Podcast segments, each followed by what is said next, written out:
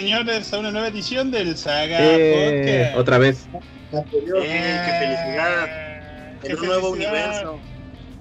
En esta nueva edición paralela del Saga Podcast, que aparte es crossover, se encuentra todo. la maldad en los controles. Así que si algo falla, le echan la culpa a él. Está el Necro, Oh, el amo de la edición chingona. está conmigo el maestro Dr. Hill, el. Eh, Hill y- Master. Señor, señor maestro desempleado, por favor. Otra vez. En estas estoy yo también, no te preocupes, amigo. Y como esto es crossover, vamos a tener a hacer el crossover. Eh, tenemos con nosotros, de parte de Línea Roja Podcast, a Kurohige. Eh, hola gente, les habla su amigo Kurujigetich, o como tal ustedes me conozcan como Kurohige. Ya ven gente, pues esta en esta ocasión regresamos de nuevo a grabar un crossover con nuestros amigos de la saga podcast. Ya saben gente, esas personas que hablan de cómics, en esta ocasión les tenemos un programa en donde vamos a poder discutir algunas cosas y como siempre y como cada edición traigo con mis dos personas con las que siempre grabo. De este lado tenemos al buen Alfa. Hola, ¿cómo están todos? Estamos en la toma re, re, re, reboot. Mi nombre es Alfazama, conmigo Blanco, Tormenta del Negro, el Zapatillas, ¿no? Otra vez con todos ustedes y pues, qué chingón. Me habían hablado un chingo de la saga. Nunca he escuchado ninguno de sus podcasts, perdón. No hay problema, tampoco hemos escuchado Pues su la mayoría podcast. no lo ha hecho y no te pierdes de nada. Pero así somos todos. Escucho ni mi podcast. Bueno, pues yo lo tengo que escuchar para editarlo. Y del otro lado tenemos al buen Bridge. Bridge, No, no, preséntate. no, viejo, ya me fui a la... Yo no, ya me fui, viejo, ya me fui, estoy aceptando. Estoy durmiendo. No, no, no, no, no, ya, viejo, vas a tener que pagar el doble. No es cierto, señores, aquí estamos, ya saben, como en cada emisión, eh, como ya lo mencionó el buen Kuro y como lo, buen, lo, mencionaron lo que nos son ahora nuestros anfitriones, los Saga Podcast. Pues este es un crossover, señores, esperemos que ver qué sucede, a ver si terminamos golpeándonos y, y a ver quién termina ganando y se queda con todo lo de los demás. A ver si, si el Kuro gana y va a sus casas y se roba lo que tiene que robar. Y para cerrar, estoy yo aquí, el Graft, el Graft, el amo de las matemáticas discretas. Este. 4 y 2 son 6. Ah, no. Ah, sí, 4 y 2 son 6. Discretas, no exactas.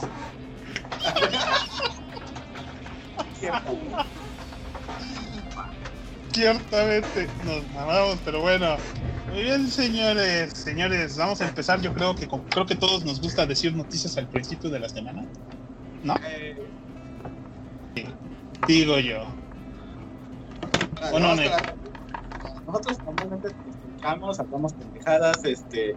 Pero bueno, ahorita vamos a hablar de unas noticias que, este, que tiene tanto nuestros amigos de Redline como, bueno, de Línea Roja como nosotros. Este, para empezar, la noticia del día, del día es que sale Roshi en Goku Z, Goku Fighter Z, a la verga, todo lo demás no me importa, sale Roshi, es el mono que yo quería. ¿Y sale Roshi mamado? No, sale flaquito. pero tiene sus momentos. Flaquito, pero sí. Mamá cuando hay que hacer cama Kamehameha, ¿no? Sí lo pago. Sí, que a lo mejor. Este, fue una de las sorpresas bien importantes. Este, se ve con mucho ángel el personaje, movimientos muy interesantes, desde el famosísimo Mafuba, este, y así mismo con ese humor que lo caracteriza, ¿no? Al personaje. Trae su bastón característico. ¿Y quién será el nuevo personaje después? ¿Ulon? ¿Puar?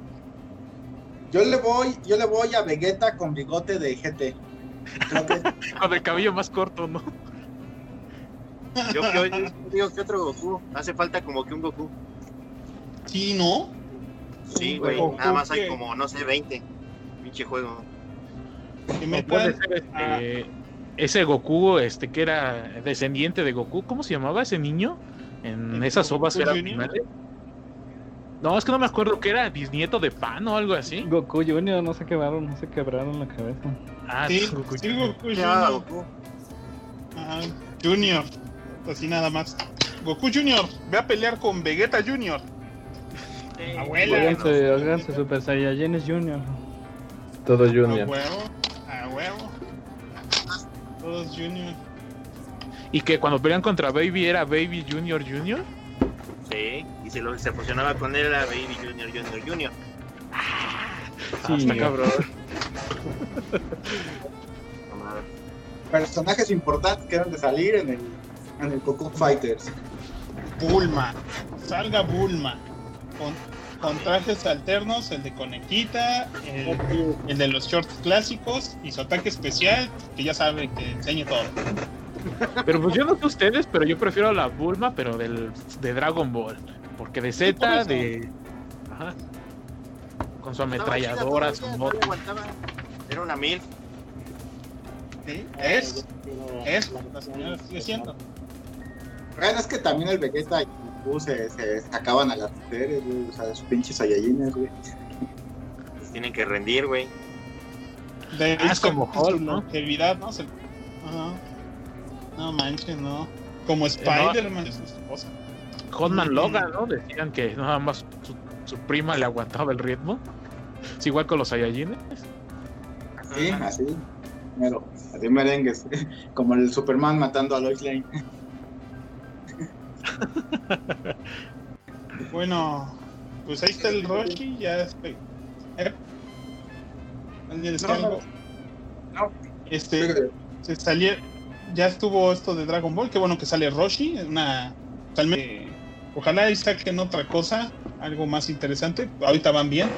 Este, dos series terminaron esta semana, señores. Se acabó. Agents of Shield. Agents of Shield, si alguien la veía, ya Es lo que se decir, acabó. No, Resulta que gente- todos estos años, todos estos años ha seguido. Y, alguien la- nadie lo sabía. y alguien- Y alguien en ABC ya hicieron la rueda de prensa de ya se acabó Agents of Shield, el fin de una era, la chingada. ¿Quién le importó? ¿Quién sabe? Ya no me acordaba que Coulson. Resulta que en esa serie Coulson se murió otras tres veces. No mames. Qué asco. Y Qué asco la otra, la otra buena noticia es que adivina cuál otra serie se terminó, Necro. Rise. No, ahí sí, la verdad que mal se vieron, ¿eh? El amanecer de Tortugas Ninja se murió. ¿Ya se acabó esa Creo madre? que es la, la segunda serie más corta de Tortugas Ninja. La segunda. No, no es tan mala. A ver, No. manda. Eh, Pues mira, la verdad, la verdad, yo estoy de acuerdo que eh, siempre hemos tenido opiniones muy divididas de las tortugas ninja. Digo, a mí también me gustaron mucho desde chavo y yo crecí viendo esas madres. Este, las últimas dos series las vi muy poco. A mí más bien me las platicaba el Graph, la serie de 2003 y la de 2012, ¿no? La que era CG, ya cuando Nickelodeon compró, compró este la, la franquicia. Este, y pues ya, pues tenían sus momentos, o sea, tenían lo suyito, no lo voy a negar. Este, la verdad a mí sí me gusta, sí me gusta Rise of the TMNT. O sea, me parece que tenía mucho nivel en cuanto al diseño, en cuanto a la animación, o sea, me parecía que la serie ahí sí no le pedía nada a nadie, pero sí mucha gente pues se molestó, ¿no? Porque la serie pues tenía un aire como más cómico, como más ligero, no era tan pesada en, en la narrativa, pero por ejemplo, yo ahorita he estado buscando los capítulos y curiosamente están como desperdigados en, en los canales de Nickelodeon del mundo, entonces por ejemplo, hay unos, hay unos en, Nickelodeon de Alemania hay algunos capítulos, en Nickelodeon de, de- de- en Latinoamérica hay otros, en Nickelodeon de Singapur me aventé otros, entonces están así como desperdigados, está medio raro. Y pues yo espero encontrar la serie completa, porque la verdad, insisto, ¿no? Este diseño, animación, pacing, el humor a mí se me hizo una cosa redonda. Y ahorita generó mucha mucha este ¿cómo se dice? Mucho no, con- Controversia. no sino que finalmente por, sonó un poquito más en medios y en redes, porque pues subieron estos clips del capítulo final cuando se enfrentan al Shredder en esta nueva, en este nuevo universo. Y la animación es lo que sigue de, de excelente. O sea, la verdad no le pide nada a nadie. Y sí, ¿Y lo sí, yo ya vi este, no vi el final completo, nada más vi ese cachito y dije, sí tengo que terminar de ver la serie porque yo había visto como capítulos cortos. Aparte de que eso fue algo que también yo creo que no les gustó mucho, que la serie cambió un poquito de formato porque ya no eran capítulos de media hora, sino que aunque, es- bueno, eran capítulos de media hora, pero siempre eran dos bloques de 10 minutos. Entonces eran historias más cortas, más sencillas, más ligeras, o sea, de nuevo iban más sobre lo cómico. De hecho, haciendo una comparación, me parece que el estilo y el ritmo es muy parecido a esta serie de, de Mickey Mouse, los, los cortos de Mickey Mouse que, han estado saliendo desde hace como unos 5 años. Como más irreverente, pero con muchísima energía. O sea, ahí sí, la verdad creo que ese es el gran plus de esa serie, ¿no? Cualquier cosita por intrascendente que sea está hecha con mucha intensidad y eso me gusta. Siento que es algo parecido como, como a lo que hacían, por ejemplo, antes el laboratorio de Dexter o Chicas Superpoderosas, que era eso, era muy intenso, ¿no? Cualquier acción era muy muy evidente y eso me gustaba. Entonces ahorita que salieron esos clips, pues de pronto como que renovó el interés y mucha gente también levantó las cejas y de, aún estaban haciendo Rise, la verdad ya ni me acordaba. Y, y es una cosa maravillosa. Entonces yo la ando buscando y yo sí quiero terminar de verla. Lástima, pues que ya. Pues ya se acabó. Creo que dicen por ahí que van a hacer una película que le va a dar cierre a la historia. Y. Sí, en Netflix va a salir y la yo película. quiero ahorita comprarme las tortugas porque me gustaron mucho. Entonces, este. Así podré cumplir mi sueño por segunda ocasión. Porque pues también yo, te- yo tengo un set de tortugas completo que me vendió el Necro que son las de las películas de Michael Bay, que en lo particular no se me hacen muy buenas ni muy malas, se me hacen completamente neutrales. Medio Ajá. pero bueno. No, está bien, maldad. Así que cada quien ahí tiene su, su opinión. Obviamente, eh, yo soy de los que de- se, va, se aleja mucho del concepto de las tortugas ninja y por eso me parece muy mala. No te, voy a, no te voy a discutir lo de que hacen todo con mucha energía. Eso sí era interesante, era divertido, se veían más adolescentes todos. Pero de repente me fastidiaba tener cuatro Mikeys en las tortugas ninja. Entonces pues, siento que con un Mikey bastaba y sobraba. Eh, pero pues, es No, sí, yo estoy de acuerdo, o sea, eh, y está bien, pero... Ajá, o sea, no sé, bueno, a mí me gustó mucho, a mí sí. Sí me compró, este, y dije, pues son unas tortugas ninjas adolescentes mutantes, o sea, se les quiere mucho, pero pues, bueno, Claro. hay mil maneras de contar esa historia, ¿no? Se contó en los cómics de Image, se contó en los Sí, cómics sí. originales, se contó en la serie de los 80, se contó en la serie de Saban de los 2000, se contó ahorita en 2003, se contó en 2012 y ahorita te la están volviendo a contar. Y cada una es un poco diferente, ¿no? Mira, por, cultura general, yo creo que sí me la voy a aventar. He visto como cuatro capítulos. La neta, de esos cuatro, uno me gustó, pero de ahí en fuera, no, no mucho. Eh, lo más importante también de esta nota es que con eso se abre el canal para que ya salga la nueva serie de Tortugas Ninja que todo el mundo quiere ver. Este, que creo que hay una que va a ser, van a ser en conjunto con Netflix, que va a estar un poquito más oscurona esta vez o algo así. Entonces, por otro lado, los fans los que dicen, ah, pues qué bueno que ya se acabó Rise, porque ya viene la nueva, ¿no? Y por otro lado, pues los que les gustó Rise, pues dicen, qué lástima, ¿no? Porque no duró tanto. A ver, y yo creo que Kurohige y el Línea Roja también tienen sus noticias, ya nos extendimos con las nuestras. Bueno, vamos, voy a dar dos noticias que creo que son las más importantes que se ha dado recientemente en la industria del anime y manga. Sobre todo ahorita que está, hablado de la piratería. Eso es que Kiss Manga y Kiss Anime eh, fueron titar en línea. Es, ¿Qué son Kiss Manga y Kiss Anime para las personas que no conocen? Eh, Kiss Muchas Anime gracias. son de las dos plataformas más grandes a nivel mundial en donde se sube anime y se sube manga. Entonces, este, la mayoría de las traducciones que se hacen al idioma, eh, pues, al inglés como tal, se suben ahí. Por ende, todas las demás traducciones que derivan del inglés, ya sea español, portugués, eh, muchas veces el, eh, no sé, el francés, eh, vienen de ahí. Entonces, ¿esto de qué representa? No solamente que en Japón de eh, este año y en el 2021 va a ser una ley más fuerte en contra de la piratería, aún más fuerte, porque eh, para las personas que no lo conozcan, Japón tiene una de las leyes más fuertes y más estrictas para la piratería. Ahora va, va a venirse peor en, estos finales de este año. Y con esto de Kiss Manga y Kiss Anime, sí es un duro golpe para la piratería del anime y el manga. ¿Y por qué lo traigo a noticia? Bueno, porque a lo mejor ustedes pensarán, no es que existe ya Netflix, este, Crunchyroll, existen, este, no sé, Amazon, que puedes comprar los mangas en físico, sí, pero no todo. Yo es algo que yo he compartido varias veces en el programa y siempre lo he dicho, y pues esa es mi postura y con la que yo me muevo. Y esto es que yo consumo todo eso, compro muchos mangas, compro animes, DVD, Blu-ray, pago Netflix, eh, pago todo eso, pero no es suficiente. Llega un punto en donde yo este, quiero leer un manga y va a tardar años en que sea publicado en México o en, o en España o siquiera en Estados Unidos. Y entonces, pues yo lo consumo de internet. Yo siempre he pensado que si puedes, cómpralo. Y si no puedes, pues también está bien. Yo no voy a ser una de las personas que te señale por no hacerlo. Entonces yo sí siento que esto es un duro golpe en esta de la piratería. No sé qué te pienses tú, Alfa, o tú, Bridge. Cámara, nos abrieron como Ah, sí. Es que estoy acostumbrado, ¿no? Dale, dale, dale. Dale. Denle, Primero- denle, denle. Primero fue la pandemia, luego no legalizan a la LOL y ahora me quieren quitar el manga. ¿Qué? Creo que no se oye Alfa. o- Ah, Es, es como les digo que Alfa al principio se escucha bien y luego se va bajando el audio. Tú, Bridge, ¿tú usabas este. Kiss anime o Kiss manga? ¿O te enteraste Qué de bueno, qué bueno que ya los está. No, perdón. No, no es cierto. Ya, pues ya sabes que a mí me encanta piratear todo. Voy a piratear este programa y lo voy a vender en las tiendas. Ah, qué cara. Pero En el metro, en el metro. Se vende bien. Junto a las conferencias de Gatel que también están vendiendo en el metro. Eso es cierto. Pero el problema con Kiss Manga no es del. Bueno, yo tenía entendido, lo último que supe de ellos era que cobraban, ¿no? O sea, tenían un, Un sistema de pago.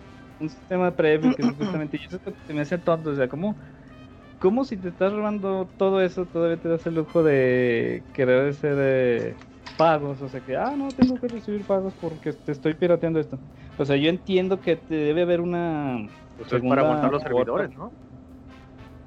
Pero pues es que tengamos en cuenta que, Yo creo que- si estás robándote eso, No, no, no le estoy, no estoy dando la razón. Obviamente el, el contenido, pues por algún lado se lo tienen que sacar. En, este caso sí estamos eh, haciendo la piratería en dado caso de que, ah, este manga está chingón, pero está en japonés. Chinga su madre, lo voy a traducir y acá le voy a decir como que, ah, si quieren más capítulos, entonces dóname mi patio. si Kiss Manga tuviera un staff y ellos fueran los que hicieran el subtitulaje, obviamente como las otras que son Crunchyroll, Amazon y todo eso, HBO y bla bla bla bla bla, pues te entiendo que tuvieran un sistema de paga, pero si te lo estás volando, o sea, el puro hecho del tráfico que estás recibiendo, eso ya está pagándose, porque está llenas de, de ads pues, la página, obviamente izquierda derecha va a haber comerciales a cada rato de cualquier cosa de tonterías. Y siento que con eso se paga. Piensan que no es mucho, pero sí es, es un flujo constante de gente porque, seamos sinceros, la gente latinoamericana tiende a ser buena en ese sentido y todo lo quiere fácil y se va a ir a cualquier servidor que le permita acceder rápido y sin tener que estar pagando. Yo hace mucho que dejé ver en español cosas porque me sacan de onda. Yo es igual, pues, eh, genéricos, digamos, de otro lado, que no cobran. Y que si igual si llegasen a cobrar, pues yo no los voy a pagar, aunque tengan sus ads, ya sabes. Al, al poder grandioso de AdBlocker y todas esos, de esas cosas que te ponen los servicios para no pagar ningún tipo de, de comercial. Y Mira, de te digo, modos. Ah, perdón. Sí. Yo lo único que digo es que también les ayuda un poquito. O sea, yo entiendo que, que no puedes tener, que quiere, que no pueden cobrar. Me he encontrado 20 páginas que dice, si quieres saltarte los anuncios, págame. Güey, me estás dando piratería, te voy a pagar por esto. Se lo pago al creador y lo consigo original. Pero ¿sabes en qué ayuda a veces esa piratería de manga?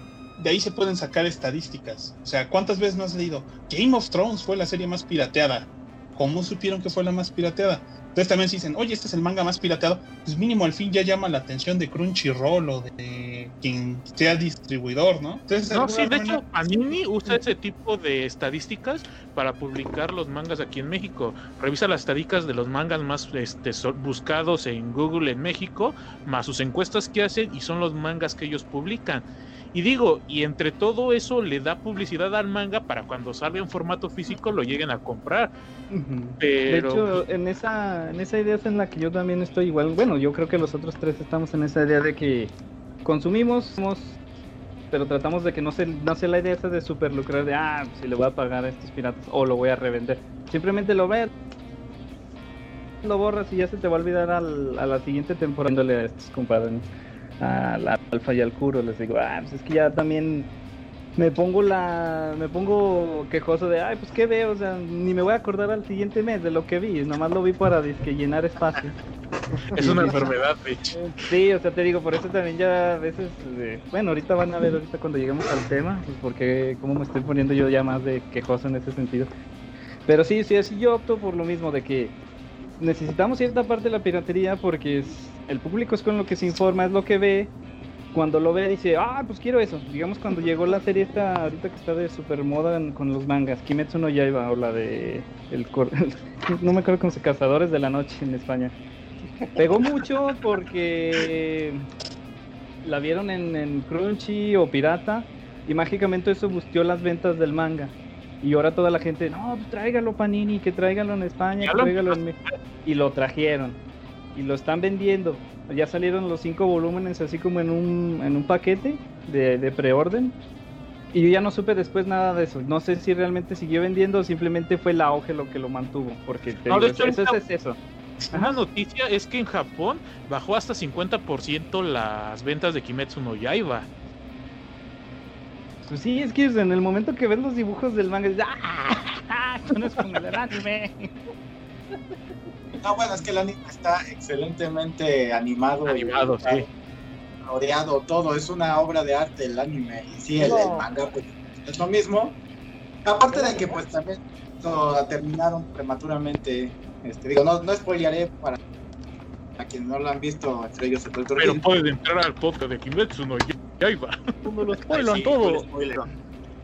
No, es bueno, mitad para enfrente nada más. A lo mejor el autor tenía cosas personales que hacer, no sé, alguna madre, yo qué sé, güey. Tuvo que terminarlo prematuramente, güey. Cuando terminó Hay prematuramente, de que el Eiichiro Oda no le agradó la idea de que hubiera un manga con más eh, ventas y más popularidad que One Piece. nah, Y, pidió, y pidió que al- a los editores le dijeran, oye, pues ya dile que la moche. Porque si vieron el final o los que lo han visto saben que se siente un poco rushado esa parte porque fácil se pudo haber extendido los últimos combates a otras tres o cuatro temporadas.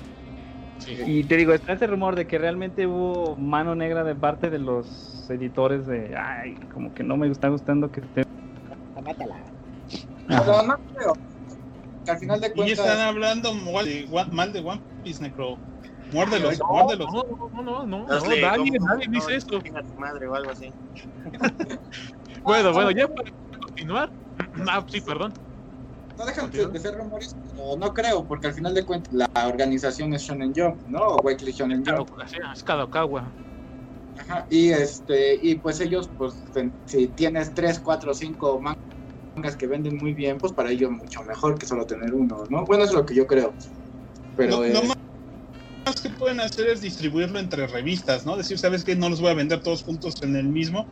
Los distribuyo entre varias jumps y chingue su madre, ¿no? Mínimo vendo tres revistas al mes, a la semana. Porque allá el manga es semanal, ¿no? manga- Pero bueno, también está la página Manga Plus, que es la oficial para que salgan los de, cap- de manera oficial los capítulos en español e inglés este por parte de no sé si no sé, sí, no sé si solo sea de la Shonen Jump de varias compañías, pero Manga Plus es oficial, entonces Es pues, ya que esa eso- plataforma de Manga Plus, si mal no me equivoco, es de Kadokawa. Y pues Kadokawa tiene varias revistas, ¿no? Este, por eso también tiene a un exorcista, que es de otra revista, es de otra John, que es mensual, pero pues también la tiene. Yo tengo unos problemas en cuanto a cómo está arreglada la página. Haz de cuenta, no puedes moverte con las flechas. Como que a huevo tiene que ser con mouse moviendo la línea o bajándole porque si quieres bajar de hoja en hoja se va hasta la mitad. Otra cosa que vi es que, no sé si ya lo arreglaron, pero los últimos capítulos que había visto en español no estaban, no, no estaban bien acomodadas las hojas. De repente estabas en la hoja 3 y te ibas a la 8 o te saltabas hasta la 10 y luego se regresaba a la 3. Y eso era en español. Luego me saltaban las en inglés. Y en inglés siempre han tenido este problema que cuando son hojas dobles, nunca se las ponen dobles. Les ponen una hoja arriba y una hoja abajo. Y mu- eso les molesta mucho a la gente de, ah, pues esto, el, todo el arte no se ve completo. Y es que nos molesta.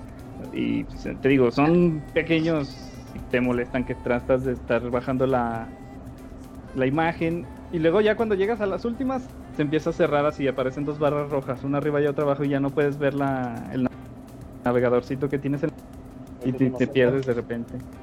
Y sí, es ciertamente las nalgas. Supongo que es como todo, ¿no? Crunchyroll también cuando empezó estaba horrible. No sol- solamente las malas traducciones, la plataforma estaba muy mal, se caía, los subtítulos bien mal puestos. Bueno, que las malas traducciones siguen, pero pues, por lo menos ya está mejor la, la plataforma. Hay que esperar a que Manga Plus por lo menos esté mejor y haga la promesa que hacía en un principio, ¿no? Que sea de cobro y que tenga mucho más catálogo. Pues que también, yo creo que es eso, también por eso no le están cobrando, porque ellos mismos saben que no están al nivel como para cobrar. Y eso se les acepta, ¿no? O sea, está bien, yo te acepto, soy tu conejillo de indias, no me estás cobrando. Pues, ¿qué más da si siempre puedo estar teniendo la semana medio traducido legalmente el capítulo semanal de al menos las series de moda, ¿no? Pues sí. Y bueno, la última noticia que yo quería dar, y eso es que Sony compra Crunchyroll. Este, Uh, se lo- uy. Uy. Yo hasta donde sabía. se lo estaba, lo- lo- HBO era el que estaba dispuesto a comprarlo, este, pero ahora resulta que Sony es el que lo está comprando. Crunchyroll entró como parte de los paquetes de HBO Max. O sea, si tenías HBO Max, por un extra te agregaban Crunchyroll. Pero no yo creo que eso se va a acabar ahorita que ya entre, que ya entre Sony, pero Pues es que se pe- que- queda en, en compañía japonesa, ¿no? Porque estas noticias no las voy a dar, pero pues es para mencionarlo y mencionarlo otra vez y mencionar lo mismo que habíamos mencionado nosotros en nuestro programa pasado. Y eso es que, por ejemplo, el en anime de eh, Usuchi Wasobita, que es este anime muy popular que está haciendo ahorita porque es una tipa con pechos muy grandes, parece una Ah, ¿cómo, dices, ¿cómo dices que se llamas? Usaki-chan, este, Usubita, y el de No Game No Life están haciendo otra vez controversia en el público occidental porque el personaje pues es- parece una loli con pechos grandes, en No Game No Life hay una niña pequeña. Y esto es un algo que se ha estado arrastrando últimamente y por eso me alegra que Sony es el que compra Crunchyroll. Y eso es que mucho del público occidental está criticando mucho al anime y el manga con su perspectiva de occidentales. Y eso es a mí preocupante porque hasta cierto punto el anime y el manga como está globalizando más puede llegar al punto en que sea influ- influenciado por esta perspectiva de pues esta gente que ni siquiera lo consume, pero pues les ofende que los Bueno, pues simple sencillamente podemos remitirnos Así le, así le pasó a Marvel. A lo que pasó no muchos años cuando salió el este juego, el último que hicieron de los Dead or Alive de mm, los Extreme Beach Volleyball. Cuando sacaron Ajá, de los Ajá, de los de voleibol, este cuando sacaron el tercero, ya dijeron, "No, pues saben que pues la neta, la neta, la neta, pues nosotros hacemos estos juegos pues pues por, por cachondos, ¿no? O sea, son juegos para cachondear.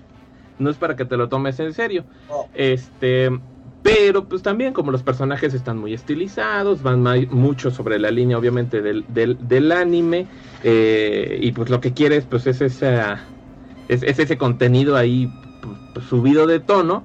Dijeron, no, saben que ahorita se está ya muy sensible esta cuestión de la representación, de la sexualización en Occidente. Saben que la neta ni vamos a publicar el juego porque sabemos que nos vamos a buscar más broncas. Y eso, y eso ya Ah, tiene no, unos años. El guiño bien importante Ajá, y del aún así juego, al ¿no? menos...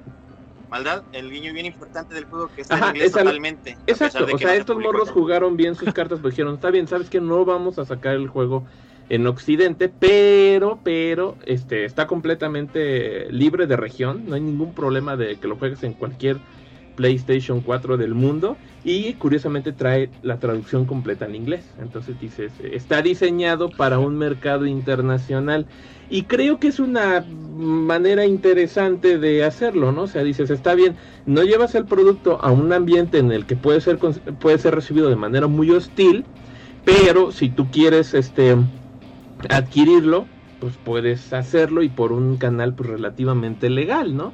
Porque pues, ha pasado también con otros productos, quizás no por el contenido erótico que puedan tener, pero por ejemplo no se me viene a la mente el último juego de estos de precisamente de Fatal Frame, ¿no? Este, el que salió en Wii, este, bueno, no fue el último, pero el que salió en Wii, este, dijeron, bueno, lamentablemente no lo vamos a sacar en Occidente y los fanáticos pues tuvieron que, este, cachar el balón y dijeron, Compramos ajá, y dijeron, digital. ¿sabes qué? Nosotros vamos a sacar, este, una traducción, un parche, entonces, este, si compras el juego, pues bájate el parche, ¿no? Y ellos iban hacia que tenías que comprar el juego original en disco y ya lo jugabas en tu Wii y podías poner el parche en una memoria CD y funcionaba. Pero pues mucha gente también se agarró de ahí y reparcharon el parche y fue así de bájate la ISO, este, pon el parche y ya lo puedes jugar en tu compu este, en inglés, ¿no? Y dices, "Ah, bueno.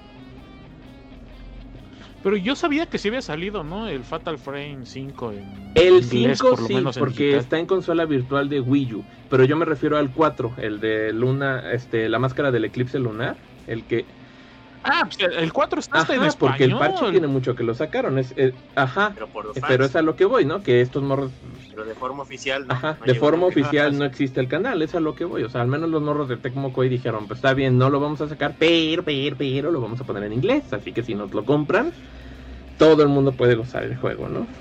Pues sí, es que es lo malo de este punto de vista occidental que tiene tanto el político correcto. Eh, simplemente hace un año, si mal no me equivoco, con el anime de Tate no que hay una violación, bueno, una tipa, este acusa a un tipo de una violación falsa y la gente salió de no, ¿cómo es posible que una mujer acuse a un hombre de una violación falsa? Cuando salió el anime de Goblin Slayer hay una violación de una tipa. ¿Cómo es posible que animen una violación?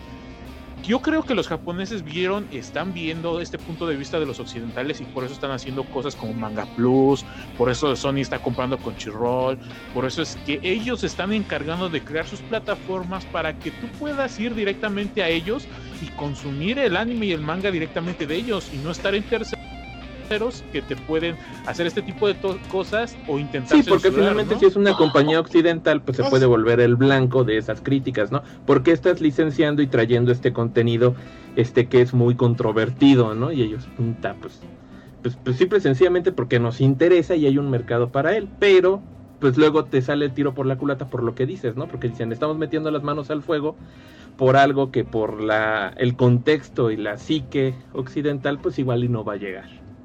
Pero pasa con todos, ¿no? O sea, ¿no, no tuvimos dos pleitos sobre eso en, en Marvel? El pleito de, oye, hay que meter, cuando metieron el All New Marvel Now y empezó a salir la, la Iron Man negra, negra adolescente, la Thor mujer, este, el Capitán América negro, y ni se diga el pleito con las portadas de Milo Ah, sí. Manara. Que, o sea, todo el mundo sabía cómo era una portada de Milo Manara, y resulta que había que censurar a Milo Manara. 50 Manara. años casi de autor, y a la. No, pues hay que censurar a Milo Manara, porque esta señora que tiene su hijo hace dos años ya se siente ofendida por un señor que ha estado trabajando y estableciendo estilo artístico desde hace 40 años. Importa más la opinión de esta. Que no mames. De esa mujer que ni siquiera Ya se consume. han venido viendo, viniendo vi- viendo esto desde hace mucho tiempo, incluso con las ediciones o con eh, Sailor Moon que salió en Estados Unidos, que se les ocurrió esa grandiosa idea, que al igual que aquí, que eran primas, las Sailor Scouts, estas que eran novias, justamente. Es Júpiter y Y- Saturno, si y- mal no me equivoco. Exactamente. Este, y acabaron siendo algo, un concepto mucho más raro ellas como primas que se querían mucho, ¿no? Acabó siendo, yo creo que. Creo que es más peor. extraño que sean dos mujeres, ¿verdad? Separadas, pero pues bueno, creo que pues ese es el punto, ¿no? Al final de cuentas, este, están chocando con lo oriental, que tienen tanto sexualidades diferentes como puntos de vista en ese aspecto socioculturales muy diferentes. Eso lo comentaba yo también en programas pasados, que Japón es uno de esos países que generan su propio contenido y nosotros, pues estando en Occidente, consumimos mismos el contenido que genera Estados Unidos. Entonces al final che- eh, terminan gol- eh, che- eh, chocando los dos contenidos, ¿no? Pues también por eso de este programa, que es el contenido y la contenido que genera Japón y el mundo y pues que ellos y- nos- en el contenido pop que ellos consumen. Eso y las novelas coreanas.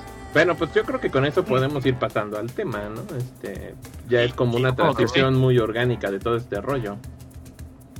que Ah, vayan pues, preparando pues, pues, nos vamos a poner a los trancazos. Lo bueno es que el alfa boxea. ¡Alfa! Todo. ¿A quién me echo primero? Ah, bueno.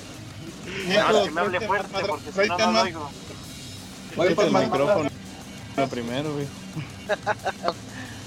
Tengo que comprar uno nuevo. Bueno, antes de eso, Ernesto Poblete nos dice, yo lo único que pago es Netflix y al Saga Podcast porque es nuestro patroncito. Dice, porque no nos han Eso. encontrado todavía en pirata. Si no, ya nos hubieran cambiado por el pirata. El otro día encontré combate monero No, en pues, pirata, mal cabrón, rollo, ¿eh? para descargar. Sí, güey. Ay, qué cagado. Este, Dave- David Cruz nos dice, saludos, aquí el Gilbot Omega reportándose y preguntan que el Bridge, ¿dónde lo dejaron? Pues ahí anda, pero no, no quiere hablar Bridge. Es Rich. como un más madrazos, versión línea roja. Pues bueno, No hay más, ¿cómo vamos a empezar no hay este más tema? saludos, el doctor Gil.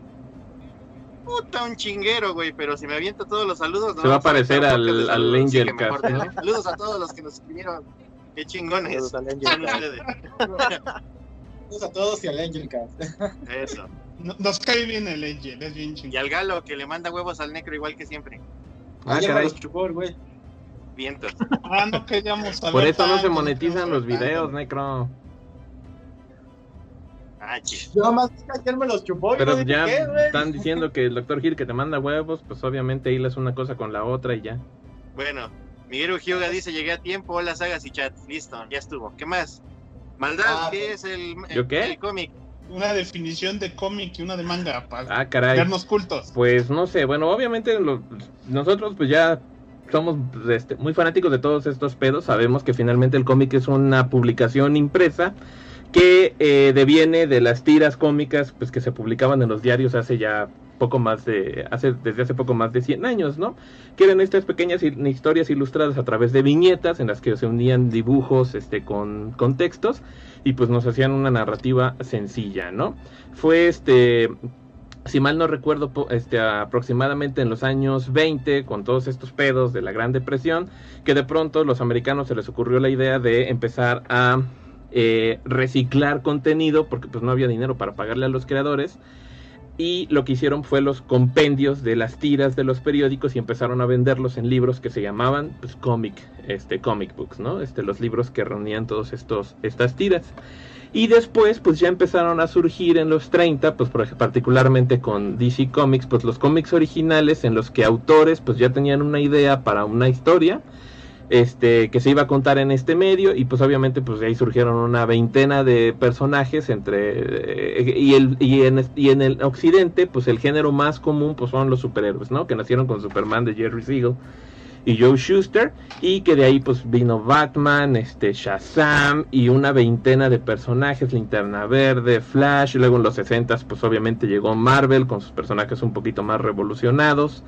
Luego este en los 80 llegó Dark Horse este con algunos personajes originales y licencias y después pues en los 90 pues por ahí apareció Image y trajo además este la propiedad intelectual propia de los autores para sus personajes, ¿no? Finalmente, pues el medio siempre está caracterizado por representar estas historias fantásticas de superheroísmo, sci-fi, aunque obviamente pues también se puede meter en cualquier género, ¿no? En novela negra, este, en, este, en detectivesca, en horror, en autobiográfica, hay, hay de todo, ¿no?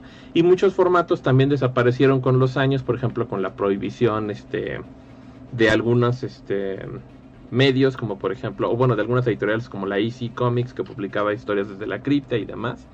Y pues años recientes pues ya se puede publicar casi de cualquier cosa, pero se ha vuelto un poco ya un medio de nicho, ¿no? Porque otros medios más efectivos y masivos pues están ahí presentes, ¿no? Como puede ser la televisión, los videojuegos, los medios digitales y las películas, por supuesto, que han a recientes fechas este hecho que todos estos personajes pues sean parte del imaginario colectivo a un nivel que yo creo que ni los autores este esperaban, ¿no? Eso desde el punto de vista del cómic, ¿no? Eh, en el manga, pues sabemos que también este ya existían eh, imágenes de reproducción popular, los famosos ukiyo-e, las imágenes este, de cultura popular, que era una forma de arte pues muy, muy, muy famosa y recurrente en Japón a finales del siglo XIX y que además se hacían también con una técnica parecida al grabado, ¿no? En el que se hacían los dibujos este, en placas de madera cortadas con una gubia y se imprimían eh, eh, con tinta tipográfica sobre papel de arroz. Esto para poder hacer muchas copias de la misma imagen, ¿no? Este, ya de ahí por ahí ya tenía un formato como de medio masivo. Y muchas de estas imágenes pues representaban historias de la vida cotidiana, este mitos, leyendas y otras cuestiones. Y pues eran un medio también masivo de, de, de, de, de- conocimiento allá en Japón. Pero a partir de la Segunda Guerra Mundial, pues fue cuando empezaron a surgir iconos un poquito más reconocibles, autores más este de culto y los cómics pues empezaron a publicarse de manera como más este masiva y pues claro pues se les llama manga no que etimológicamente si mal no recuerdo pues significan como dibujos de autor tienen ciertas características muy específicas como que a diferencia de América pues los mangas pues realmente siempre han sido en blanco y negro eh, y son muy escasos los, los casos en los que están a color, pero eso se debe pues a las mismas carencias económicas que había en Japón después de la Segunda Guerra Mundial, que los hicieron pues, valerse de lo que tenían a la mano para poder publicar sus historias. Y que bueno, pues ya se volvió una característica específica eh, que determina la estética del medio hasta ahorita, ¿no? En Japón, pues claro, también hay muchas narrativas este, de índole mm, sobrenatural, de ciencia ficción y de fantasía, aunque por ejemplo a diferencia de América, pues no hay, no está tan acendrado el género de los de los superhéroes, ¿no? Este, están más bien acendrados este como historias épicas, este, de aventuras y también a diferencia de Occidente em, está como más también clara la presencia del autor y que casi todo el manga es un cómic de autor que lo dibuja, lo escribe y lo lleva hasta sus últimas consecuencias. Y los tirajes, aunque largos, pues no se comparan con los tirajes tan largos que se hacen en Occidente. Claro que acá, por ejemplo, pues los equipos creativos pues van van mutando con los años, ¿no? Cada 5 o 6 años cambian todo el equipo creativo y vámonos, ¿no? Porque las propiedades intelectuales son de la empresa y no tanto del autor. Bueno, más o menos por ahí creo que van. Bueno, yo nada más quería, Qué bueno quería- que no estaba preparado. De hecho me sorprendió. Este, yo nada más Ah, quería agregar un par de cosas. siempre con un buen de temas y las definiciones, por eso la- te lo había pedido. Antes Y de eso que me es muriera. que este, el manga en un principio eh, era una, eran historias, o por lo menos lo que está en el salón de manga de. en el Museo del Manga en Japón. Eso es que eran pergaminos que eran dibujados por monjes que se los hacían para niños, ¿no? De hecho, si mal no me equivoco, la primera historia que se tiene registrada como tal como manga era en el periodo feudal. Eh, que era una historia para niños que eran unos animales jugando y también si mal no me equivoco otra de las primeras historias era el Hyankyaku es, el Hyankyaku es una pintura japonesa y esta historia representaba lo que era el Hyankyaku, ¿no? El desfile nocturno de los demonios, de los yokais, como son eh, conocidos en Japón. Y como lo decía ah, bien la maldad, y en la Segunda Guerra Mundial aparecieron todos estos autores, ¿no? Y, por lo- y uno de los más conocidos que es conocido como el dios del manga, que es Osamu Tezuka, que gracias a él y por él él es que el manga se popularizó tanto y creando los diversos géneros o partiendo de él de los diversos géneros, ¿no? Eh, los géneros que él creó fue, por ejemplo, o las bases de los géneros fue uno de los Mahou por ejemplo. Eh, también creó eh, los mechas y creó un sinfín de subgéneros y gracias a él es que el manga es lo que es actualmente, por eso se le conoce como el dios del manga. Aquí, pues claro, nosotros del lado del cómic, en cuanto a figuras importantes, esenciales, nosotros tenemos a el rey, Jack Kirby, amo del, del movimiento en los paneles, que definió un estilo completo y prácticamente recreó toda la, la era Marvel a su imagen y semejanza.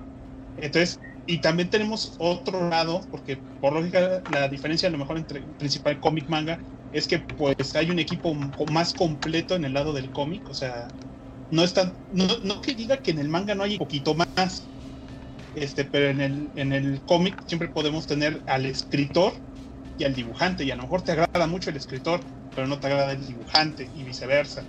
Entonces, del lado del escritor, pues claro, está el método Marvel de el hombre, el gran señor, que no tiene no en esta presentación, que es Stan Lee, que es el que nos da todo lo que queremos en Marvel cada que nos dio y que, y que lo perdimos a una pronta edad, pinche mundo. Se nos fue Stan Lee a los Años 90 y 90 tal. Se nos fue y antes de que me firmara algo, qué mal pedo. Sí, güey, no, no, no. Daría lo que le queda de vida a López Obrador por medio año más de, Jack- de, de Stan Lee o de Jack Kirby. Ok. Nos haríamos un favor a los dos, a todo el mundo. No, y es Pero- como en todo, ¿no? Este, bien lo mencionaba eh, la maldad, que pues el anime y el manga tiene sus diferencias, ¿no? Y yo creo que una de las diferencias mm, que tiene, o para mí, una de las diferencias más representativas, no, porque bien lo decía la maldad, eh, en Occidente el cómic se representa más por el cómic de superhéroes, pero yo creo que el manga, una de las representaciones más importantes es sí, es el shonen, ¿no? Que se podría decir que es su equivalente, pero yo siento que una de las cosas más importantes que tiene el manga es que hay muchos tipos de género. Es lo comentaba yo cuando hablábamos de la corrección política en uno de los programas pasados que tuvimos, y eso es que las personas que se quejan del manga no saben que en Japón desde hace mucho tiempo Este existió este el manga yaoi que es este de dos eh, homosexuales entre hombres, el yuri que es homosexualidad entre mujeres. Eh, han existido un sinfín de géneros y subgéneros para todo público y que nunca se ha ¿cómo decirlo? Nunca se ha apartado un público, ¿no? Porque en Japón siempre se intentaba llegar a cualquier público a través de una historia que les importara a ellos, no a través de forzar una historia que ya existe para que les importe a ellos. Creo que ese es uno de los puntos que me gustaría que no, no sé si ustedes me podrían hablar acerca, no sé, de un cómic que sea importante, que trate acerca de pues una relación homosexual. Y sobre todo también que nos hablaran de la multitud de géneros que tienen los cómics, porque tiene mucha razón puro, porque eh, de pequeño yo lo único que pensaba que era el cómic era puramente, puramente de superhéroes y no me sacaban de ahí. Ya conforme pasaban los años me explicaron que no, hombre, hay novelas ligeras, multitud de géneros, pero la cosa que, que entra más que entra más visualmente y lo que genera más, pues supongo que más ganancias, es el cómic de superhéroes. Y sería bueno que nos explicaran qué más hay aparte de eso.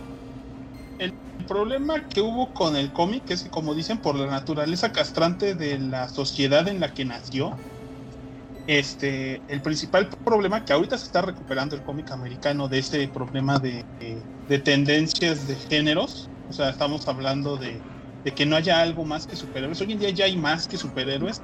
Y hubo una época en los años 50 en la que hubo aún más, porque los superhéroes en los 50 ya estaban muriendo. Sea, ya nadie leía superhéroes en los años 50. Se regresó a ellos por culpa de uno y una sola persona. Maldito sea Frederick Wertham y su maldito libro, que resultó que ni siquiera tenía datos fidedignos. La seducción del inocente fue lo que castró por muchos años a los cómics en los años 60. Eh, hoy en día lo que hacen sí es como que tomar superhéroes para tomar otros temas, pero sí tenemos, o sea, desde los 80 se ha estado recuperando ese género con secciones como Vértigo, eh, donde teníamos al Sandman, al Sandman de Neil Gaiman, que hablamos hace poco de él.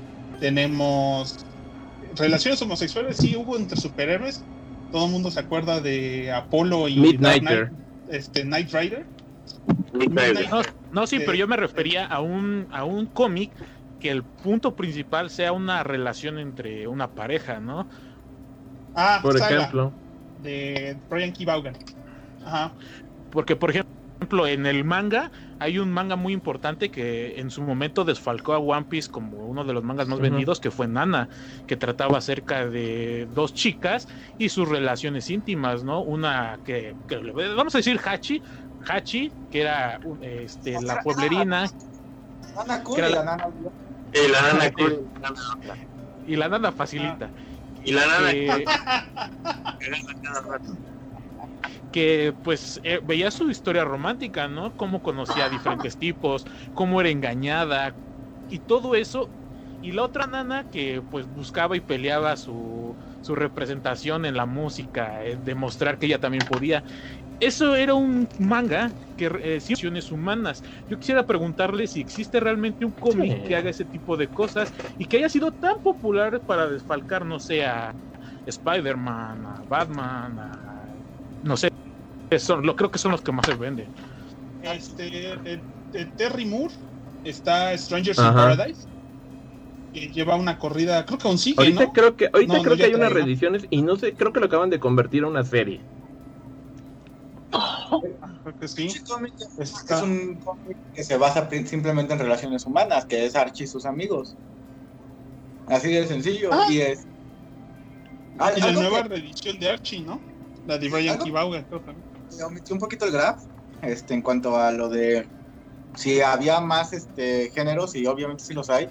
De hecho, los cómics empezaron antes de superhéroes, empezaron con historias de sci-fi, de extraterrestres, de vampiros, de hombres lobo, de este de Ajá. Y eso es, Ajá, y eso se perdió un poco durante un tiempo porque pues los superhéroes empezaron a gustar más y después se volvió a tomar y, y lo que y es lo que ha hecho el cómic europeo. O sea, el cómic europeo no tiene superhéroes, tiene eh, más bien ciencia ficción, lo que ellos hacen este, ciencia ficción y, como diría Graf, este, porno. Sí, y tiene, tienen ellos, eso y a mí lo manada. Señor Manada, ¿cómo me, Lo me gusta Manada, cómo las nalgas? Este, no, sí, eh, pero no sé, es que siento que no tiene una transición tan exacta, ¿no? Me decían acerca del cómic de superhéroes que tuvo su momento y, y que estuvo repuntando, pero por ejemplo en el manga y en el anime, bueno, en el, el- manga es una, es, digamos que es una cuarteto, porque no simplemente es el manga, es el manga, es el anime, son las novelas ligeras y son los- una retroalimentación una detrás de otra, ¿no? Si hay un manga que es muy popular, se convierte en anime. Si hay un anime que es muy popular, le sacan manga. Si hay un anime que es muy popular, tiene un videojuego. Si hay un, man- si hay un anime que es muy popular, tiene novela ligera. O si una novela ligera es muy popular, se convierte en manga o se convierte en anime o salen los dos. Creo que uno de los fuertes más importantes de- del manga, o bueno, de esta industria, que es la cuarteta, ¿no? Que es la retroalimentación de una a la otra, que lo hace muy fuerte del cómic del cómic, por ejemplo, que en el cómic sí, el cómic ahora ya tiene sus- películas de Marvel y que se hacen muy, este, eh, pues les da mucha vista, ¿no? Al cómic, pero no siento que tenga tanta retroalimentación porque no siento que esté atrayendo tanto público o que le ayude tanto, porque por ejemplo en Japón el, el manga es para darle publicidad a, el, perdón, el, el anime es para darle publicidad al manga. Yo, por ejemplo, ajá, Eh, bueno, y- Mira, en ese. Dale, Ajá, Manuel, dale. no, no, o sea, la verdad decir que, que eso es algo propio de del manga, pues yo creo que, que estaría bastante errado porque finalmente se está haciendo también muchísimo acá en Occidente, ¿no? O sea, discúlpeme, pero desde los 70 hay caricaturas de Marvel, ¿no? O sea, desde que llevaban 10, 15 años fue así de, oye, eso está pegando, hazlo de caricatura, pero- ok. Este, oye, ¿sabes qué? Eh, esto funciona muy bien, pues haz juguetes, va, no hay problema. Hay, ju- hay juegos, hay videojuegos del Hombre Araña de Atari 2600. Este, ahorita se están yendo a, obviamente a películas y la dirección con la que Marvel ha, ha creado sus películas es, es lo novedoso que le está dando el giro y las hace muy atractivas. Pero también las películas de superhéroes, pues Superman se hizo en los 70s, o sea, esas películas ya tienen 40 años, no es un fenómeno nuevo. Simple y sencillamente se hacen más y de mejor manera. Por ejemplo, en ese sentido, Japón eh, sí estoy de acuerdo que lo hace de otra manera, ¿no? Que dice, aquí en, aquí en, en, en- en- en- en Occidente es muy común de, pega este cómic, hazle la película en live action. Y en Japón es de, pegó este manga, hazle anime o hazle una película en animación. Y curiosamente, por ejemplo, en ese sentido sí siento que están un poquito atrás, ¿no? Que, que por ejemplo, adaptaciones live action son pocas y este son escasas y son raras, ¿no? O sea, ahí, también podríamos hablar ahí de un fenómeno, ¿no? Porque el manga no se adapta tan fácil a live action como las películas este, del cómic. O sea, en ese sentido yo creo que los dos tienen un montón de medios que los complementan y que los siguen empujando, porque finalmente es una industria y lo que estás vendiendo es el producto. Entonces estoy de acuerdo que si haces una película de dos horas de Spider-Man que está súper emocionante y divertida, pues un chavito va a ir y se va a querer comprar un cómic o una mochila. Y pasa lo mismo en Japón y pasa lo mismo acá. Entonces, nada más las industrias son un poquito diferentes y se venderá más de un lado del otro, pero creo que en ese sentido están bastante parejitas. Ya, pero yo siento que tiene sus, eh, sus puntos fuertes, ¿no? Porque tú me mencionabas que en Occidente sacan, este, le sacan caricaturas a, a los cómics, son importantes, pero por ejemplo en Japón cada temporada salen varios animes, ¿no? Cada tres meses, si mal no me equivoco, hay cuatro temporadas al año en donde sale muchos, extremadamente muchos animes. Salen unos 35, 40 animes por temporada. Y de los live action estoy de acuerdo, pero es que yo, creo- yo creo que ese es, cada quien tiene sus puntos fuertes, ¿no? En, en Occidente a lo mejor Pero son... creo que lo, a lo que quieres llegar, Kuro, es que el problema del cómic es que no hay. un- Bueno, más bien no sé si es el público mismo el que no permite que se puedan experimentar con nuevos personajes. Porque, digamos, como mencionaron de ejemplo Spider-Man, ya hemos visto su origen como dos o tres veces en películas, igual Batman. Y, y te digo, ok, es divertido, es entretenido, ok, cumple su función que es eh, jalar público, hacer que vean los cómics, que consuman el producto que se genere, pero no salimos del mismo personaje. Creo que ese es el, el problema que tienen los cómics, que no, no dejan que lo que es la vaca que ajá. Ajá, lo que es, digamos, Batman, ah, es que es Batman, tenemos que volver a hacerlo como la película que se viene nueva. Pero como mencionas cómics extraños, esos que no casi no se oyen, como a mí, yo jugué de Telltales, este que es el de... Ah, se me fue el nombre bien gacho. Donde es el Wolfman, es Fables. un detective, se me fue completamente el nombre. Este. Eh, Fables, eso, Fables, eso. Y eso me gustaría ver una, una ya se serie o hizo, una es Once película Upon a Time. y no se puede. Pero el, el problema es que no, no es, no es conocido, o sea, yo te digo, o sea, no es algo que digas, lo están promocionando conse- con- consecutivamente, estás escuchando de renombre que va a salir gente de esto, que está gente importante trabajando en esto. Y te digo, o sea, yo como tú dices, ya le hicieron una serie una película, se le hicieron, pero yo como consumidor eh, corriente común en tanto manga o cómic, yo no me enteré porque simplemente no se le dio el mismo la misma publicidad que, que a otra serie que otro personaje de renombre digamos de Batman yo tampoco sé mucho de cómic pero sé que se viene una película Sí, porque claro. me está lloviendo la información a cada rato en, en el Twitter en Facebook en, bueno en las redes sociales para generalizar Vas Doctor Yo, Hill. yo, yo, yo, este, aquí, perdón que te, que te interrumpe tantito. Este, eh, es importante saber que sí, en cómic también estamos siendo bombardeados por varios productos nuevos. Es cierto que siempre va a ser el sueño de todos nosotros como comiqueros el realizar una película o un producto de Spider-Man o de Batman o de Superman, porque son los principales, son los chidos, son los más buenos, digamos. Pero siempre hay productos nuevos. La película esta que salió de Cindy la Regia hace poquito está basada en un cómic. Locan Umbrella un Academy. también, este, a fin de cuentas. O sea, estamos siendo bombardeados por varios productos nuevos de cómic, aunque no sabemos ciertamente que son muchas veces eh, basados en un cómic. Eh, hace muchos años, como bien dijo el Necro, este, fue la primera vez que cuando vimos Constantine, yo no sabía de Constantine realmente, no sabía quién chingados era. Ajá, el personaje. Entonces, sí se siguen apareciendo, pero nuevamente se siguen alimentando estos. A fin de cuentas, acuérdate que esto es para ganar dinero, tanto en Japón como aquí. Aparte de contar una historia, pues el chiste es un producto.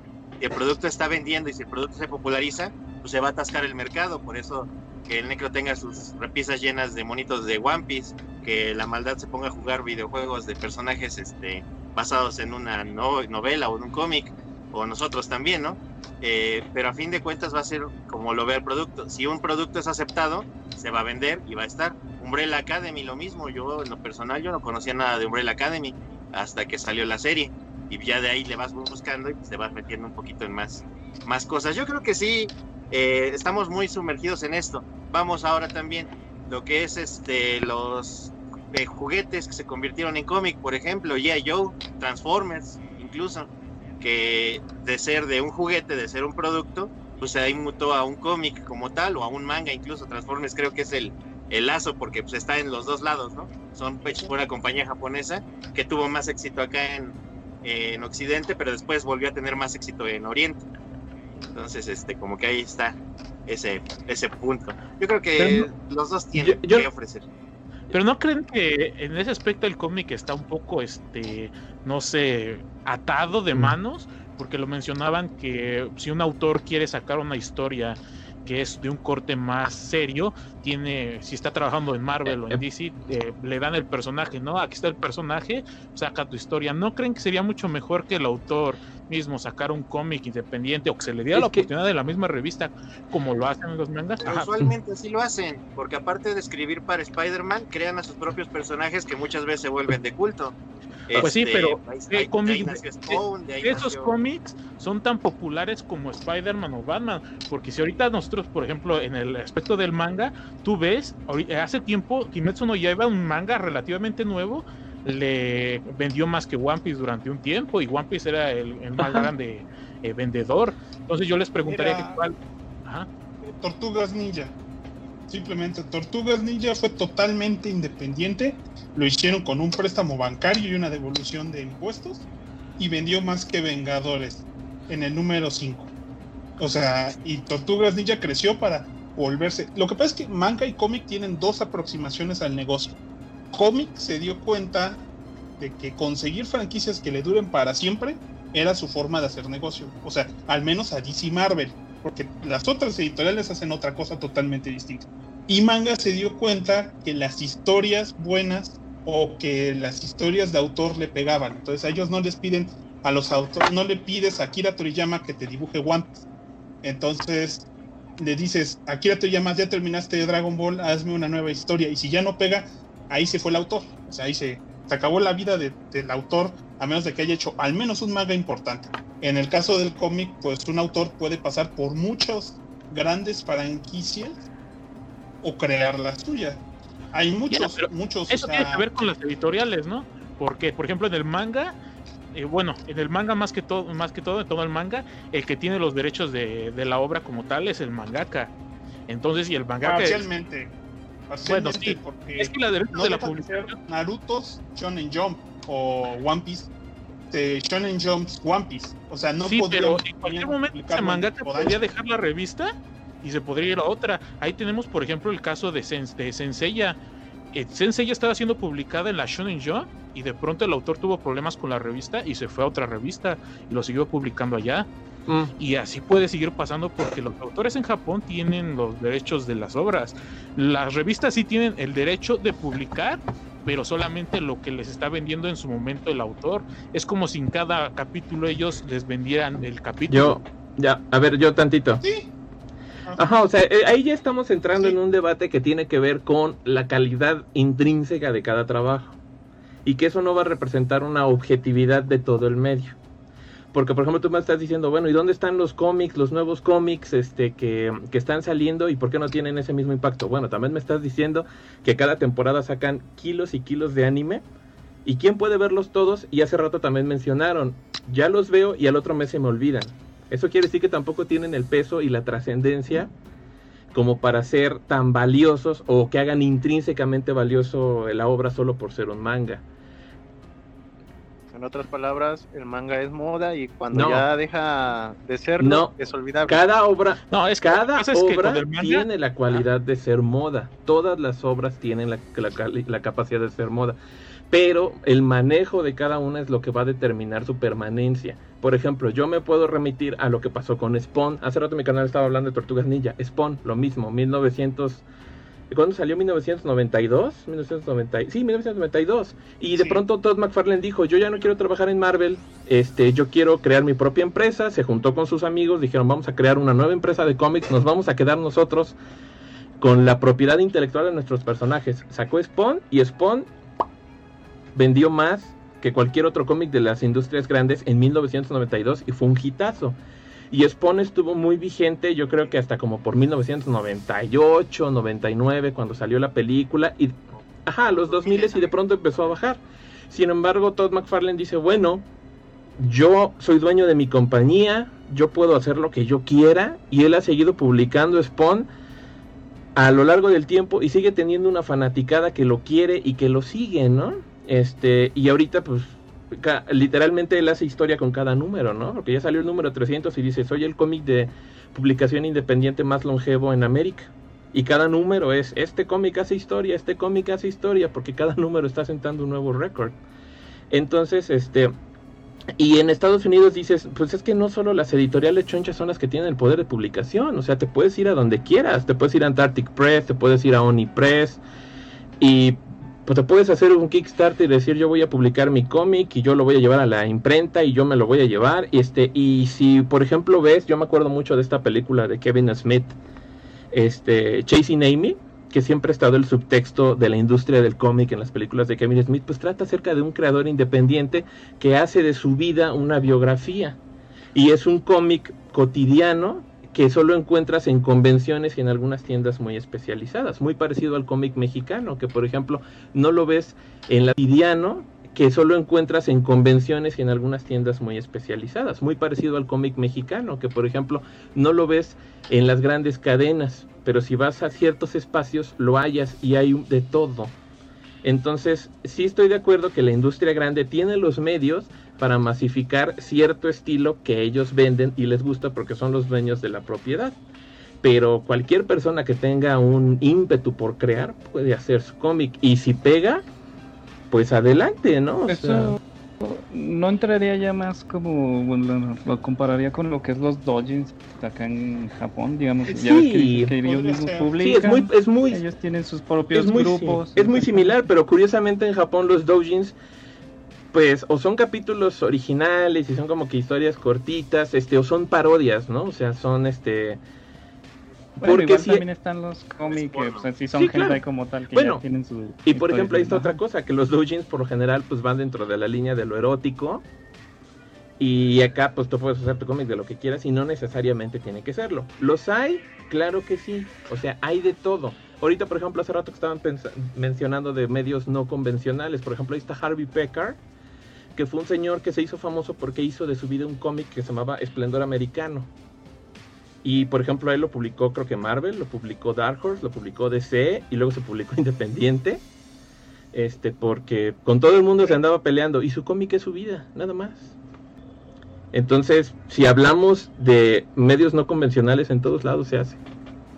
Sí, que Bueno, mira, en sí yo, bueno, pues, te digo, como ya lo había mencionado al principio, yo ya como voy muy de salida, ya les he comentado estos que lo del manga ya se me hace que es muy difícil adaptarse hoy en día porque ya lo hemos visto todo, igual que de pensar que en el cómic hasta cierto punto yo creo que se han de aburrir de que les vuelvan a repetir la misma historia del personaje, aunque a veces sea interesante, pero se tarda en retomar, es igual en el manga, digamos, ay, es lo mismo, pero se va a tardar mucho en agarrar eh, el ritmo.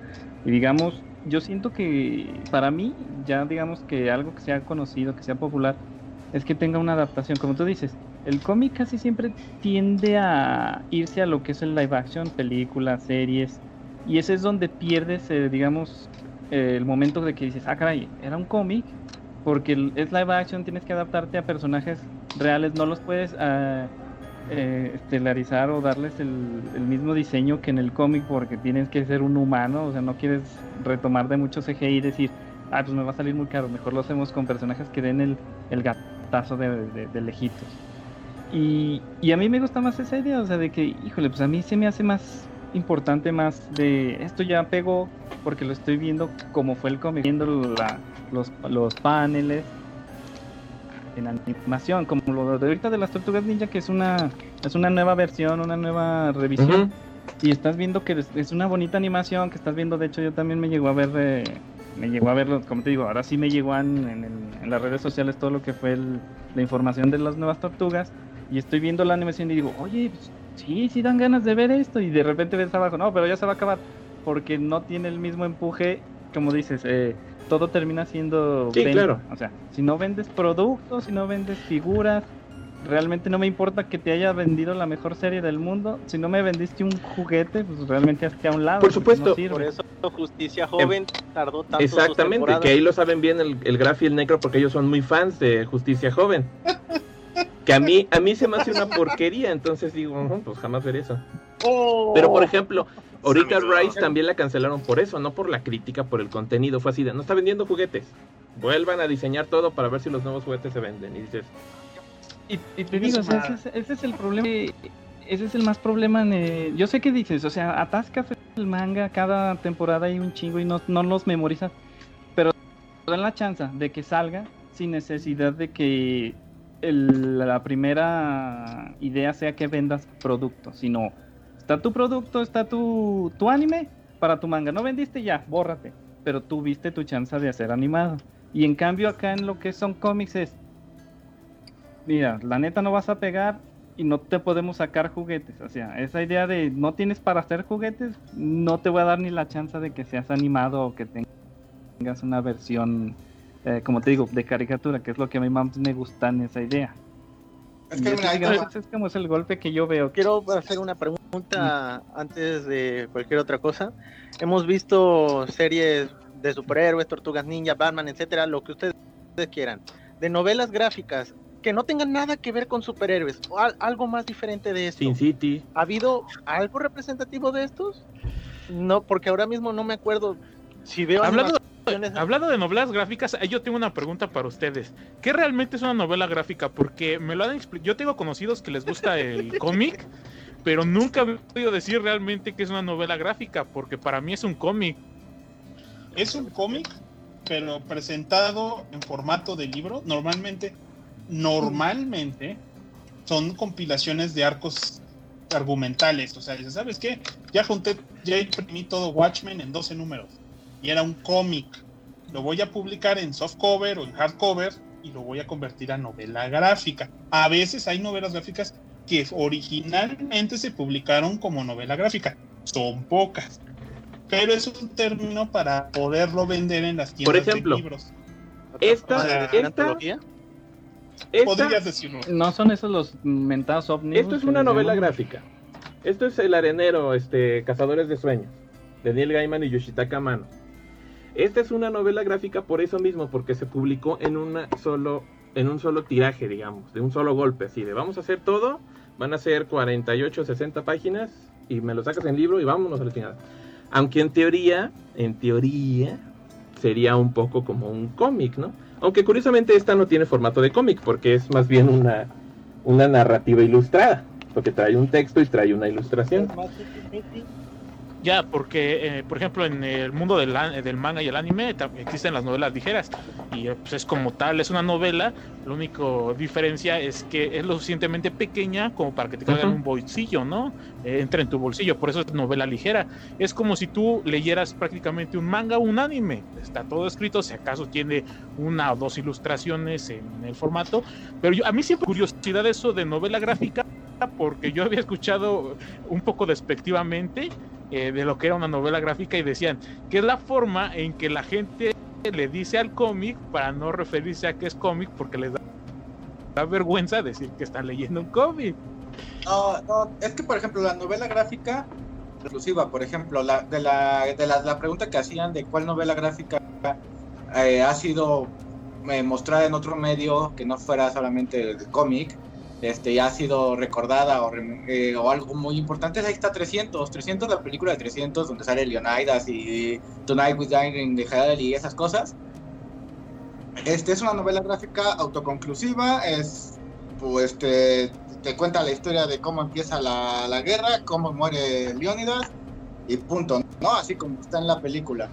Y muchas veces eso es lo que es la novela gráfica, es autoconclusiva, no o, tiene muy pocos tomos, ¿no? Que digas, ah, bueno, tiene cuatro, cinco, seis tomos y ya ahí termina. Este, eso es una novela gráfica. Y a diferencia, bueno, una novela gráfica autoconclusiva, porque a diferencia del cómic, por ejemplo, Spider-Man pues lleva más de 50 años, Batman y este y Superman igual, este más de 80.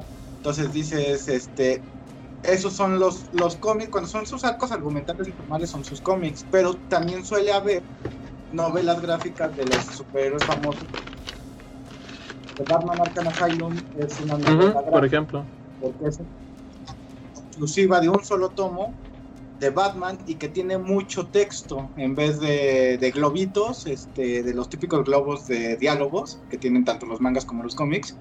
Tiene mucho más texto este, a, a los lados y, y te cuenta una historia, digamos, un poco más difícil de entender, no es como para niños, ¿no? Es como para que ya tú digas, ah, bueno, soy este, un adulto, estoy entendiendo qué me están diciendo con todas estas palabras este, bombantes. Pero entonces es más un género que un formato, porque yo les entendía que era un formato. Es un Pero formato tiende a ser la recopilación, pero también se pueden hacer novelas gráficas originales. O sea, que hayan nacido en ese formato. Es prácticamente un TP, porque no tan solo. Lo mínimo es que no trae grapas. O sea, es un tomo. Lo que serían los compilatorios de manga, pero aquí a veces se les llama así. No debería llamársele a todas así. Algunos deberían llamarse nada más compilatorios. O a veces los que sí TPs o trade paperbacks. Pero muchas veces pues, lo catalogan como, como son arcos completos, pues los puedes catalogar como novela gráfica por lo mismo. Pero como es el, el Necro, pues, hay muchos que sí nacieron directamente en este formato. Eso se le llaman novela gráfica original. Bueno, en el, por ejemplo, en el en, en el manga eh, existen diferentes también formatos, ¿no? Pero pues, se sigue llamando manga.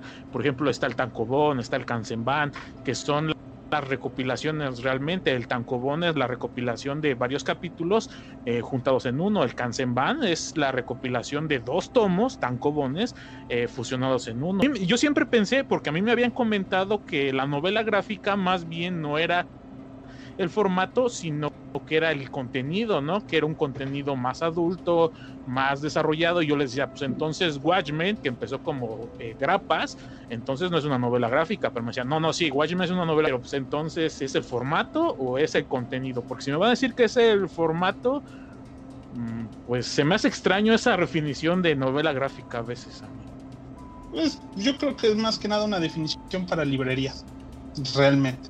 Pero oficialmente sí es el más. Es un cómic, o sea, ¿no? que No, no te- es un cómic, pero que no tiene grapas, sino como dice la Necro, tiene, tiende a ser como autoconclusivo. O sea, la corte, si compras el TP de la corte de los búhos, pues te habla de la primera saga de la corte de los búhos, como lo haría una primera novela de Harry Potter. Mira, aparte, ¿Sabes que va a haber una segunda?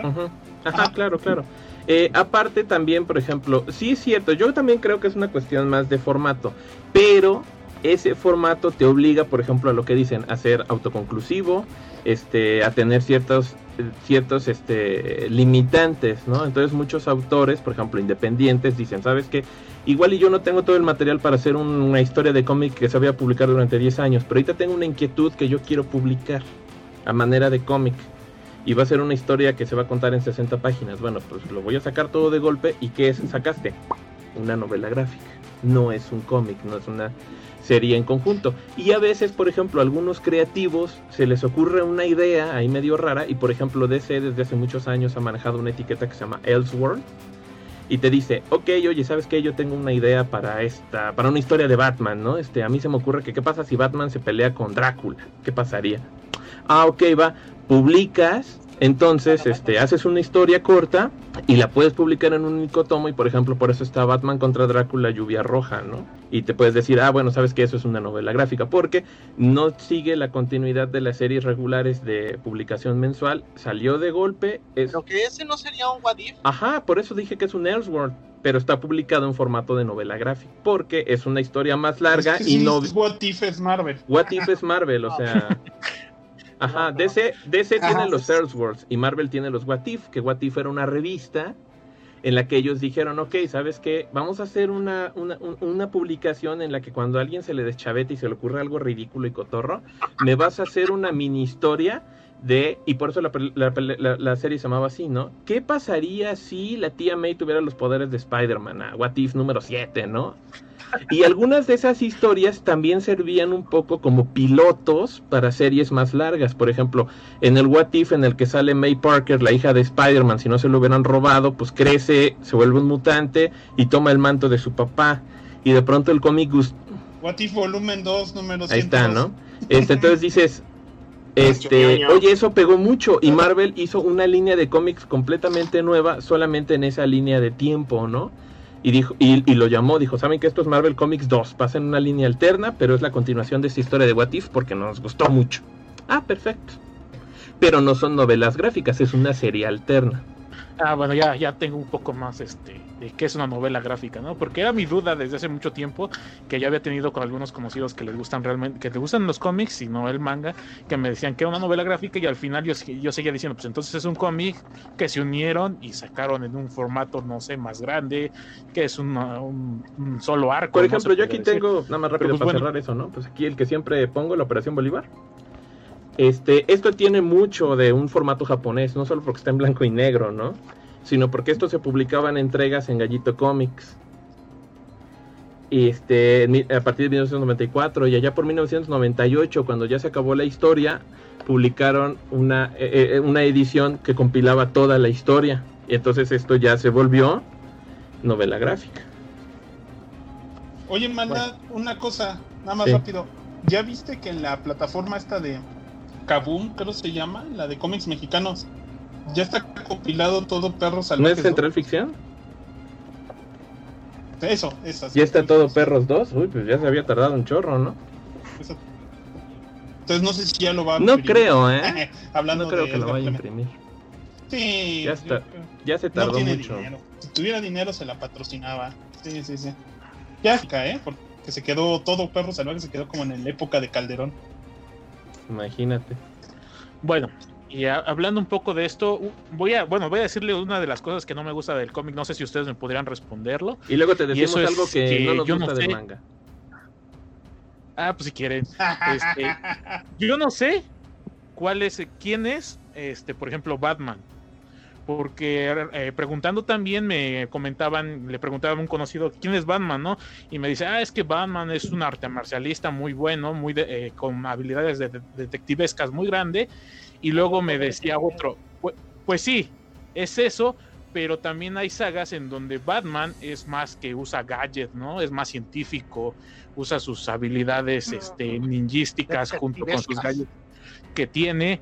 Y luego me decía otro, pues sí, pero pues a veces Batman es más. No, no, no, nerd". viejo. Batman es un vato que tiene garras. Hizo un crossover con un vato de traje amarillo. No, y esa era mi, mi, mi- mi- la cosa que a veces a mí me quita de lo que es un cómic, ¿no? De que al final yo no sé cuál es el personaje, porque lleva tantos años siendo publicado y de diferentes autores que yo no conocería al personaje como tal, sino que conocería al personaje que está dibujando el autor en su momento, no al personaje de Batman como tal. No sé, ustedes qué me pueden decir. Aquí hay un punto importante que la ventaja es el concepto, o sea, han encontrado la manera de mantener viva una franquicia como por muchos años, porque eso es lo que hacen en cómic, les gusta mantener las franquicias. Porque dicen, sabemos que Batman vende. En vez de decir vamos a reeditar las historias de Bob Kane una y otra vez, dicen vamos a hacer historias nuevas.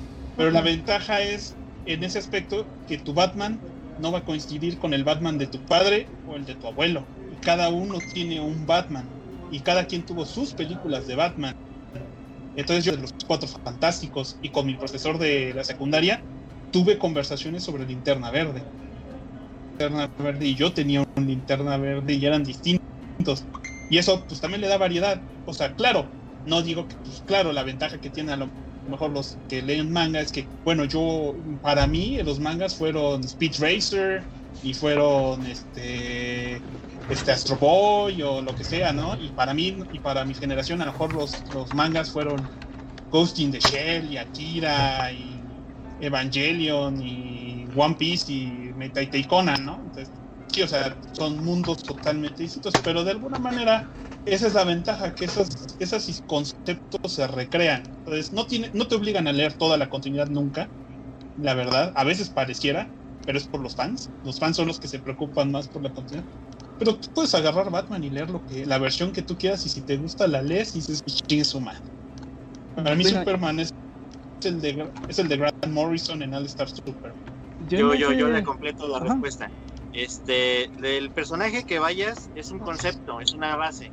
Digamos, Batman es Bruce Wayne, el Batman básico, digamos, y es este un güey que tiene los, sus padres muertos, los asesinaron y agarró y se viste de murciélago y pelea contra el crimen.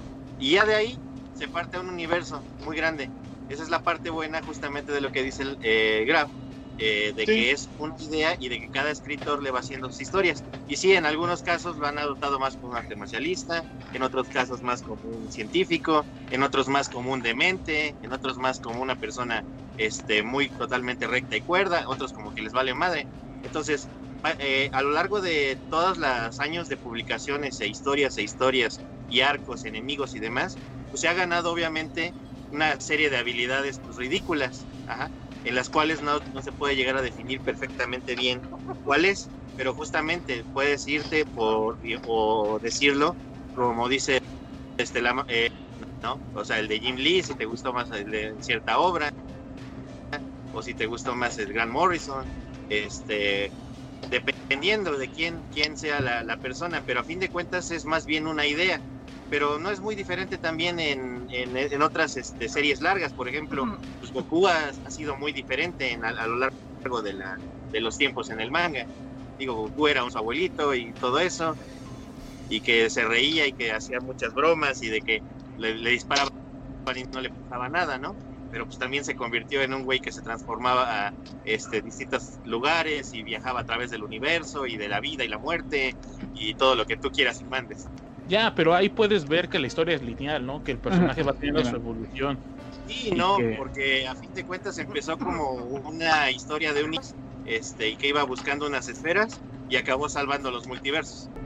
Ya, pero Entonces- hubo una transición en todo eso. Viste que Batman también. Fue evolucionando. Fue lo mismo. Si tú tienes un Batman que, como lo habías mencionado tú, que está escrito por un este, escritor diferente, obviamente no va a tener los mismos conceptos, porque es un escritor diferente, aunque quiera este va con la misma idea base, o sea, él no va a cambiar como tal este, muchos de sus orígenes o cosas, a menos de que sea un Ellsworth. Ajá. Es como Sansella, pues, como Sansella que tienes a los Canvas, y tienes a Sansella normal, y tienes a la Sansella vieja, más o menos así. pero, por ejemplo, en el manga hay un, eh, hay un concepto, por ejemplo, ahorita está pegando mucho el Isekai, no, sa- no Sí. sé si sepan que es un Isekai ustedes. Para los que están en el chat que no saben qué es un Isekai, un Isekai es un género que empezó por ahí del 2008, eh, popularizado por una novela ligera que se llama Zero no Tetsukari al de Geki Bunko, ¿Tú quieres vender ¿Qué? esa serie, Ferrado?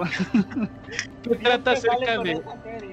que trata acerca dado a un mundo de magia y espada, con sus conocimientos, su actitud, todo, es del mundo moderno a un mundo medieval de magia y espada. Ya, eh, lo que quería llegar con esto, Si vieron Es que, guerreras ejemplo, mágicas, ya se lo saben. Es un Isekai, mi chavo, es un Ya, Isekai. Sí, ya, ¿eh? Escaflón, bueno, es que yo siempre he pensado que un Isekai, el que me que estás diciendo eh, que el Isekai tiene que tener el camión. Si no te atropella un camión, no eres un Isekai. el personaje tiene que eh, y, em, sus conocimientos modernos ventaja, ¿no? o su capacidad, ajá, o su capacidad de mo- eh, moderna o el personaje como tal moderno tiene que tener algo, tiene que interactuar con algo, tiene que modificar algo de ese entorno de esa época feudal, ¿no? De magia y espada. En la mayoría de los isekais hay. Por eso es que Guerreras Mágicas yo diría, sí es un isekai, pero bien podrían haber agarrado a las tipas de ese mismo mundo. No tiene nada que ver. Pero no No, este, De tu punto, No Kuro, que me estoy durmiendo. bueno, sí, a lo que llegaba es que en el Isekai este, existen todos estos, pero hay muchos parecidos, como lo que podrían ser diferentes autores en el cómic con Batman, pero cada uno intenta ponerle su punto diferente, ¿no? Y no por eso este, hay un Isekai, no sé, el Tate no Yusha una y otra vez por diferentes autores, no, sino que el mismo autor o diferentes autores agarran el mismo concepto de Isekai, intentan este, manejar su propia historia, dándole su, su jiribilla, ¿no? Dándole su propio concepto. Pero bueno, no es por meterme de, bueno, neutro. Pero haz de cuenta, ahí tú Dale, estás dale. tomando un tema, no estás agarrando un personaje. Y eso es lo que yo quería mencionar antes de que entraras con este diálogo. Es que si ellos como tal, o sea, en los cómics no sienten... Bueno, eh, entiendo que tener un personaje, como dices, o sea, tienes esta... ¿Cómo se dice? Este lazo entre pues, eh, edades, géneros, eras, lo que ya ves la de plata, bronce y todos esos que son los de las series de los cómics. Y puedes identificarte con, digamos, con tus familias o amigos. Ah, mira, el Batman que yo conocía así, así, así. Pero no verían, o más bien, no sienten que están un poco limitados en cuanto a personajes ya que, digamos, ya vimos mucho Batman, ya vimos mucho Spider-Man, ya vimos muchos de estos, los, bueno, los que todo el mundo conoce.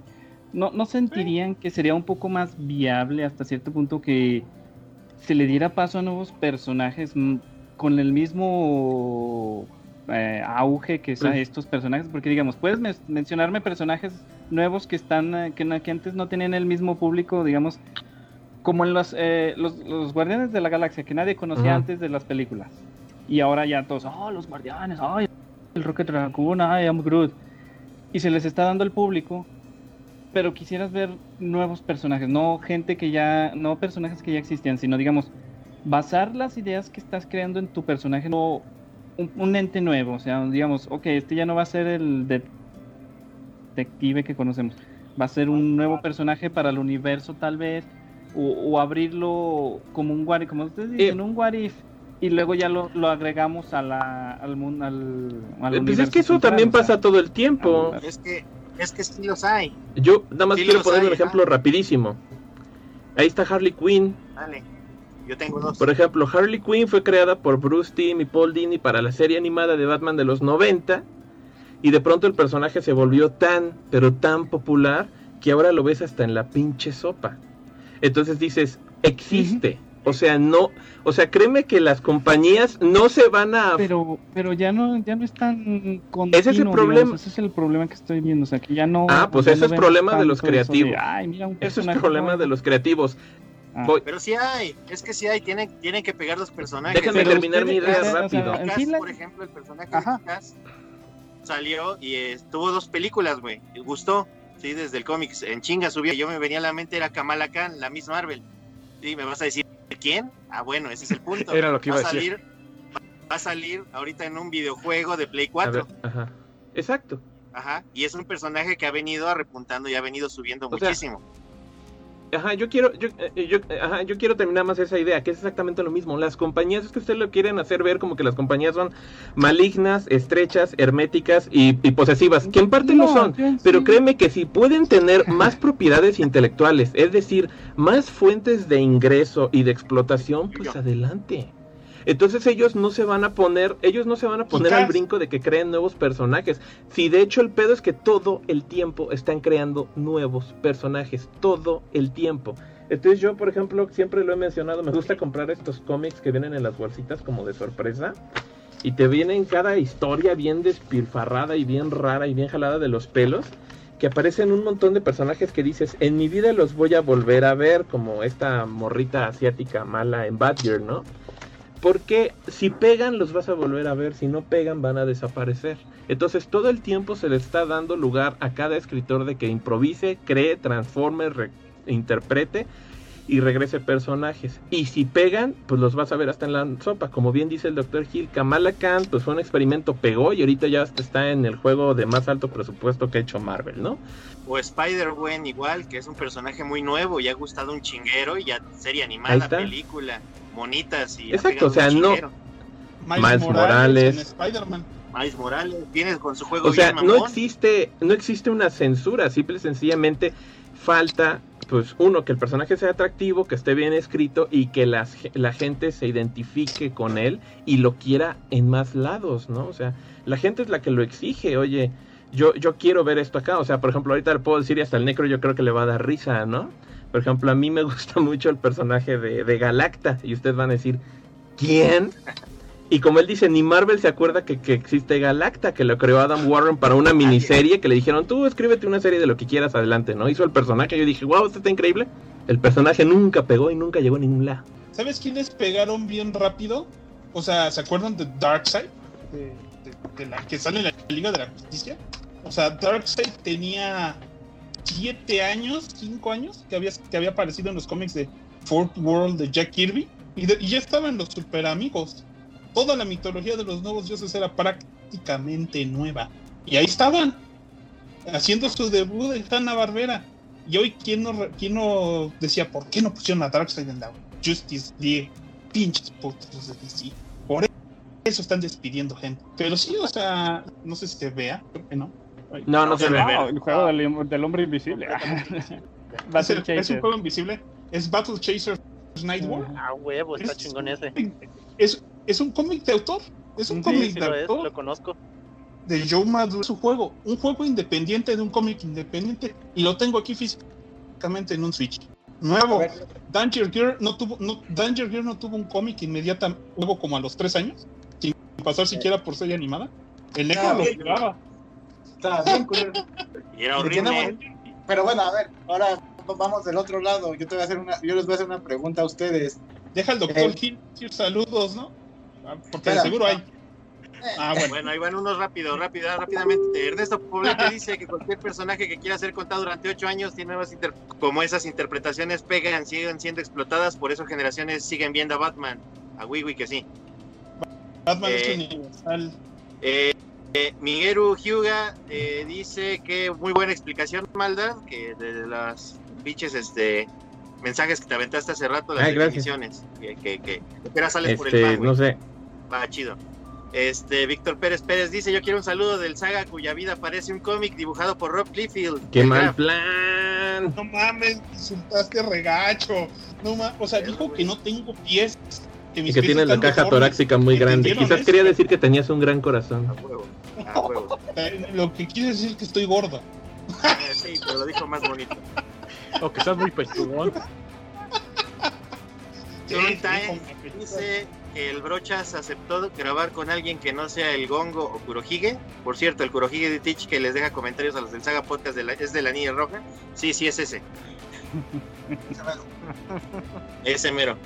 Este, el buen Moy del saga- de la saga nos manda un saludo también. Dice. Gracias. Es a mí, ¿verdad? sí, ya. ¿Qué más? Bueno, pues, ahí te voy a Sí, pregunta, Necro. pregunta, este, por ejemplo, en Goblin Slayer, Goblin Slayer empieza siendo como una novela, este, si no mal recuerdo, ¿no? Sí. Este, o por ejemplo, en One Piece existen un par de novelas, una de Ace y una de, de, de Lord, de Trafalgar Law. Entonces, ¿cómo se manejan allá en Japón las novelas? Yo nunca he leído una novela de, de Japón, o sea, tienen, como, como en los cómics, tienen Ah. dibujos texto, no tienen es puro texto, es un puro Este, bueno, hay una de mis especial- especialidades, las novelas ligeras. Eh, una novela ligera normalmente se publica, bueno, hay diferentes formas de publicarse eh, a través de revistas, como lo había mencionado, una de las más importantes en Japón es la de Genki Bunko. De hecho, muchas novelas que han tenido anime y manga se han publicado de la de Genki Bunko. Ahí tenemos Rono de Tsukaima, ahí tenemos a Shashikuga no Shana, ahí tenemos a Mahoka Koka no Rengetsu. Eh, tenemos muchas. Toradora también es una novela ligera de, de la de Toradora. Bunko. Todos esos personajes en el juego de Dengeki Bunko Fighting Climax. ¿Te acuerdas, Necro? Fightings, porque, porque es la de la revista de Geki Bunko. Eh, tú decías, una novela ligera es puro texto. Si Toradora es acaso, horrible. si acaso, este, entre cada cierto número de capítulos o en medio de un capítulo, tiene una imagen para que te este, sobresalga, ¿no? Una imagen a color que te muestra una escena muy importante. No lo sé, por ejemplo, eh, Goblin Slayer, si mal no me equivoco, eh, la primera imagen que tiene, más o menos una- un tomo de una novela ligera tiene unos cinco, un cinco imágenes. Eh, la primera es cuando la sacerdotisa ve cómo el Goblin Slayer está matando a los bebés goblins. Si mal no me equivoco, es de las primeras imágenes. Entonces una novela lige- ligera es eso, es una novela como tal, pero simplemente con una que otra imagen al Sí, o azar sea, a veces. Tiene más una estructura de un libro, como dices. O sea, a lo mucho te van a ponerle una imagen a, a hoja completa en la cual te muestra la escena más importante de, de ese acto. Y hasta el final, digamos, te da un listado de ya sea como de habilidades o de los personajes que salieron en ese libro o en esa novela. Y te explican, digamos, un pequeño carácter background de los personajes. Y ya, o sea, no, no, no varía mucho, digamos, como te digo, de un, de un libro para mí. ya. Lo único que lo hace más diferente es, como había dicho Kuro, los tamaños pequeños en edición. Sería como lo que en, en, en América serían como los Pulp Fiction, ¿no? La, la Sí. noveleta de, de papel de pulpa, de donde salió Sí. Flash Gordon. Y John de hecho, Carter, este, muchas novelas ligeras este, de- ha tenido un repunte desde, desde los 2010 para acá, la novela ligera. Y ha- Sí. hemos visto muchos, muchos animes que ni siquiera, bueno, yo en su momento ni siquiera sabía que eran de novela ligera. Full Metal, un anime muy conocido en su momento, de principios de los 2000 Sí. es de una novela ligera, por ejemplo. Eh, Slayers, ¿no? Slayers es de una novela ligera Fate, también. son Fate dos Stay Night creo que también era una novela ligera, ¿no? No, No, Fate Stay videojuego. Es un Ah, videojuego. ok, ok, ok. de la, de la Eh, compañía era, un, era un eroge que se hizo novela, que luego se hizo manga, que luego se hizo anime, que luego se hizo Está bien. No, no, no, entendamos un momento. Hay, hay, hay, hay Time Time. No, es un eroge. Ori- Originalmente es una, es una visual, es una visual novel eroge. Ándale. Donde Madre La santa. cosa es que el chiste- el supuestamente en, en la primera es eh, echarse a lo que es a la ¿cómo se llama la moneda? A la, a la Sí, ¿no? Saber, esa anda la Saber. Y obviamente hay, hay rutas donde terminas en eso o terminas yéndote con otros personajes. Pero sí, era, una- el serie cochinota, así. Oye, oye, oye. Pues yo está. Porque Clanan originalmente también era una novela visual. Eh, pero sí, es eso, eh, es la diferencia. Y en, Y- como en cuanto a cómo se toman en cuanto, digamos, al, al punto original de lo que es la serie, esto depende así que del mangaka. Es, es lo que yo he visto porque, digamos, eh, te voy a poner de ejemplo lo que es My Hero Academia. Ya ves que te han tenido dos películas y, y dos mangas pequeños que entrelazan el manga y la película. Mangaka no hubiera hecho esos mangas, no se tomarían como canónicas. O sea, de, ay, no son parte de, de la línea original de lo que es eh, My Hero Academia. Pero como el mangaka hizo esos ah, pequeños eh, mangas y luego esas películas se trasladaron al manga, se les toma como parte del canon. Hay unas que, como digamos en Senseiya, ninguna de las películas se toma como canon porque no, no fueron hechas eh, bajo la supervisión del. ¿Cómo se llama? El Kurumada. ¿Masami este. Kurumada? Que a mí me, Masami a mí Kurumada. me- Masami Kurumada. a mí me caga cómo dibuja ese pendejo. Todo es mejor Shingaraki, dibuja, Shingaraki, hace- Shingaraki, hace- Shingaraki. Bueno, también es un estilo. Eh, línea roja, desde el chat, Aram Solís dice: Se me hace muy, de muy mal gusto que no hablen de Berserk, y creo que tiene razón. Bueno, nosotros Ah, en, el ¿de episodio pasado, que ¿De todavía no sale, este, habíamos mencionado que Berserker ven- viene de una novela novela japonesa, podríamos decir novela ligera, pero dejamos ahí que no era novela ligera, que se llama Wind Saga. Eh, y esa es una novela que tiene Wind Saga, Wind Saga, que tiene ahorita en su momento como 130 y tantos volúmenes que salió y no siguió continuando nada más porque la novelista falleció, pero Berserker Ay, sí. viene de ahí de Ese Wind pretexto Saga. que tiene, no, nada más se murió la cabrona, que siga publicando. Sí. ¿Te creerías que ¿Hace sí cuántos años se, se murió Bob Kane? Y yo sigo leyendo Bat. Yo sigo Ah, leyendo ¿verdad? Batman. punto Ahí está. del Ahí está la cómic, ¿eh? prueba A ver, A incontrovertible. ver, ¿por qué? el mangaka y porque no tienen la misma, como tú dices, o sea, en los cómics cada quien tiene su ideología de lo que va a hacer. Y en el manga como es un ron completo largo de años, como lo que es One Piece o Wind Saga que estamos mencionando, si alguien llegase y agarrara pues donde se quedó la historia, tiene el, el mismo ritmo, el mismo carácter, eh, background de los personajes, dices, ah, caray, ya no se comporta igual. Te voy a dar de ejemplo un manga que yo seguía que se llamaba Team Medical Dragon. Un grupo de, de- de escritor y dibujante. Se murió el escritor y el dibujante le siguió. Completamente se perdió el desarrollo de los personajes. Digamos, era un super médico cirujano que te podía cerrar y suturar en 5 segundos, era la idea. Y lo convirtieron en un battle. Terminó perdiendo lo que era la temática del doctor porque el escritor manejaba mucho lo que era pues, la, la terminología de, de doctor, no, la terminología del cuerpo humano y todo esto.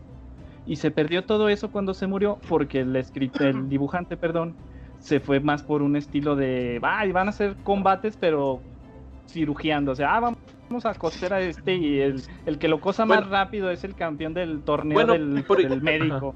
Y, se, y Ah, eso no es lo que te diría que es Esa problema. mamada. Nunca Bueno. había escrito un torneo de esos. Ajá, o sea, yo quisiera ahí nomás mencionar algo ahorita que lo están diciendo. No, me quedé Ah, qué raro porque sí te otra dimos. vez. este. A ver, yo quería, yo quería mencionar algo ahorita Ah, no. que lo están diciendo y que va por sobre esa misma línea.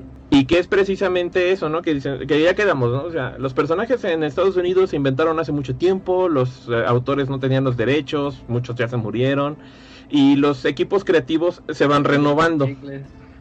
O sea, también dices, ok, no hay mucha cohesión y por ejemplo, por eso es muy común que en las series eh, americanas y occidentales existan las crisis temporales.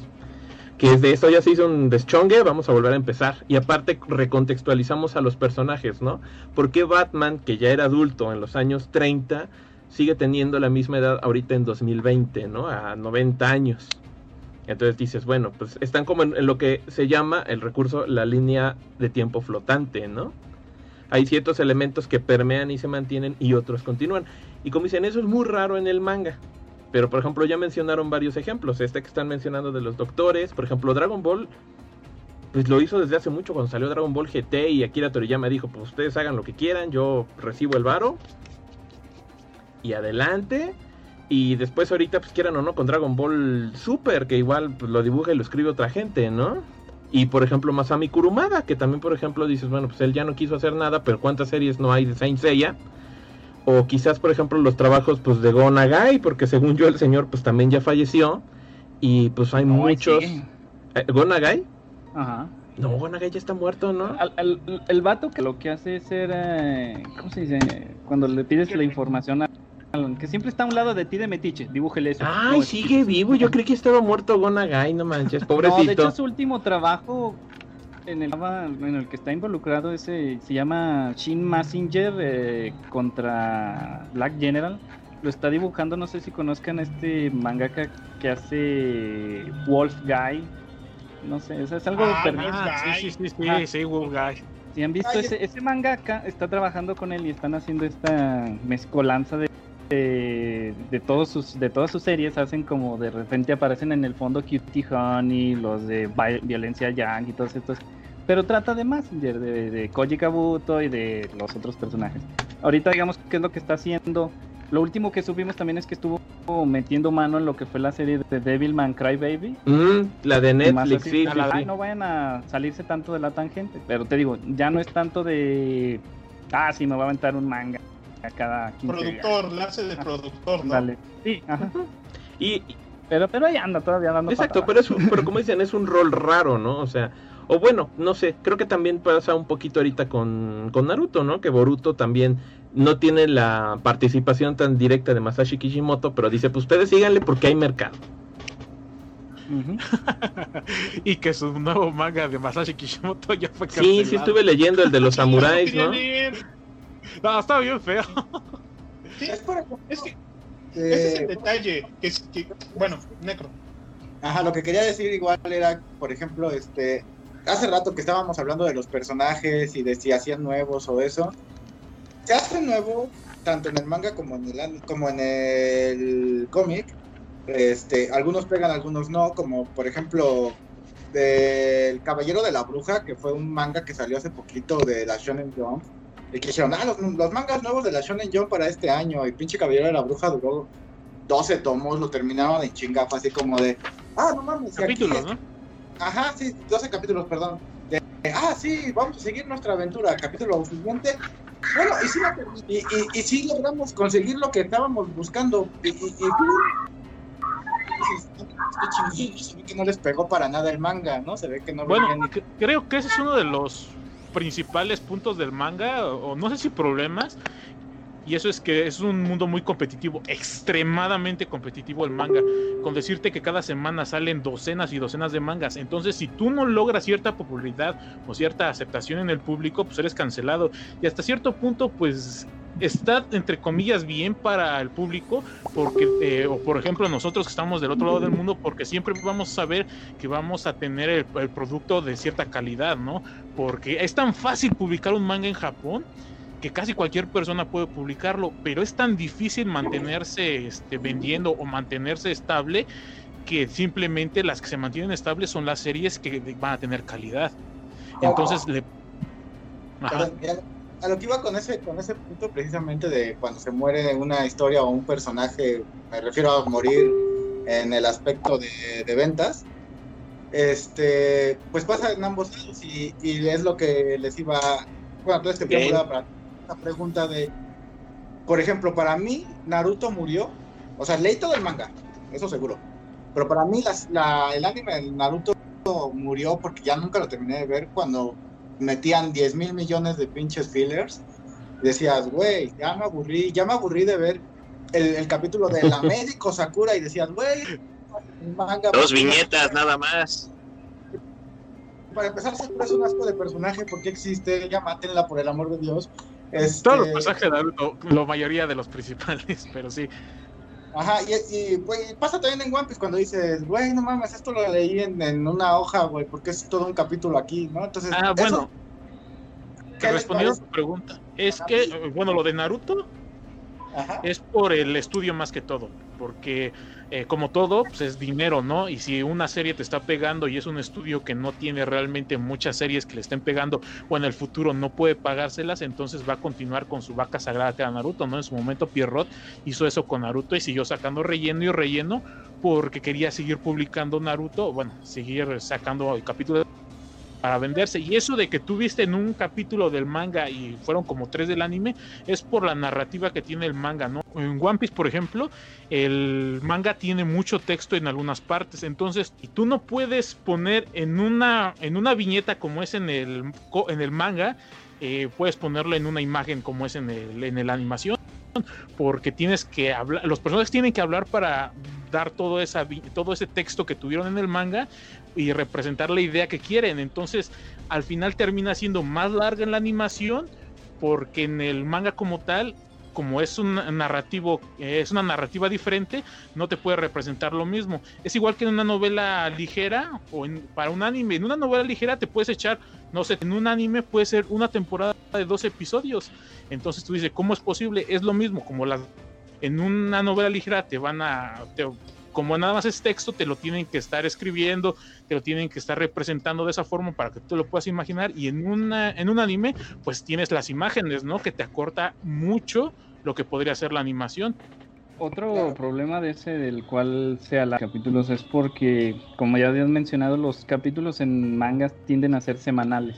No puedes permitir que el anime alcance al manga porque te quedas sin producto en el cual Basarte. diseñar. Ajá.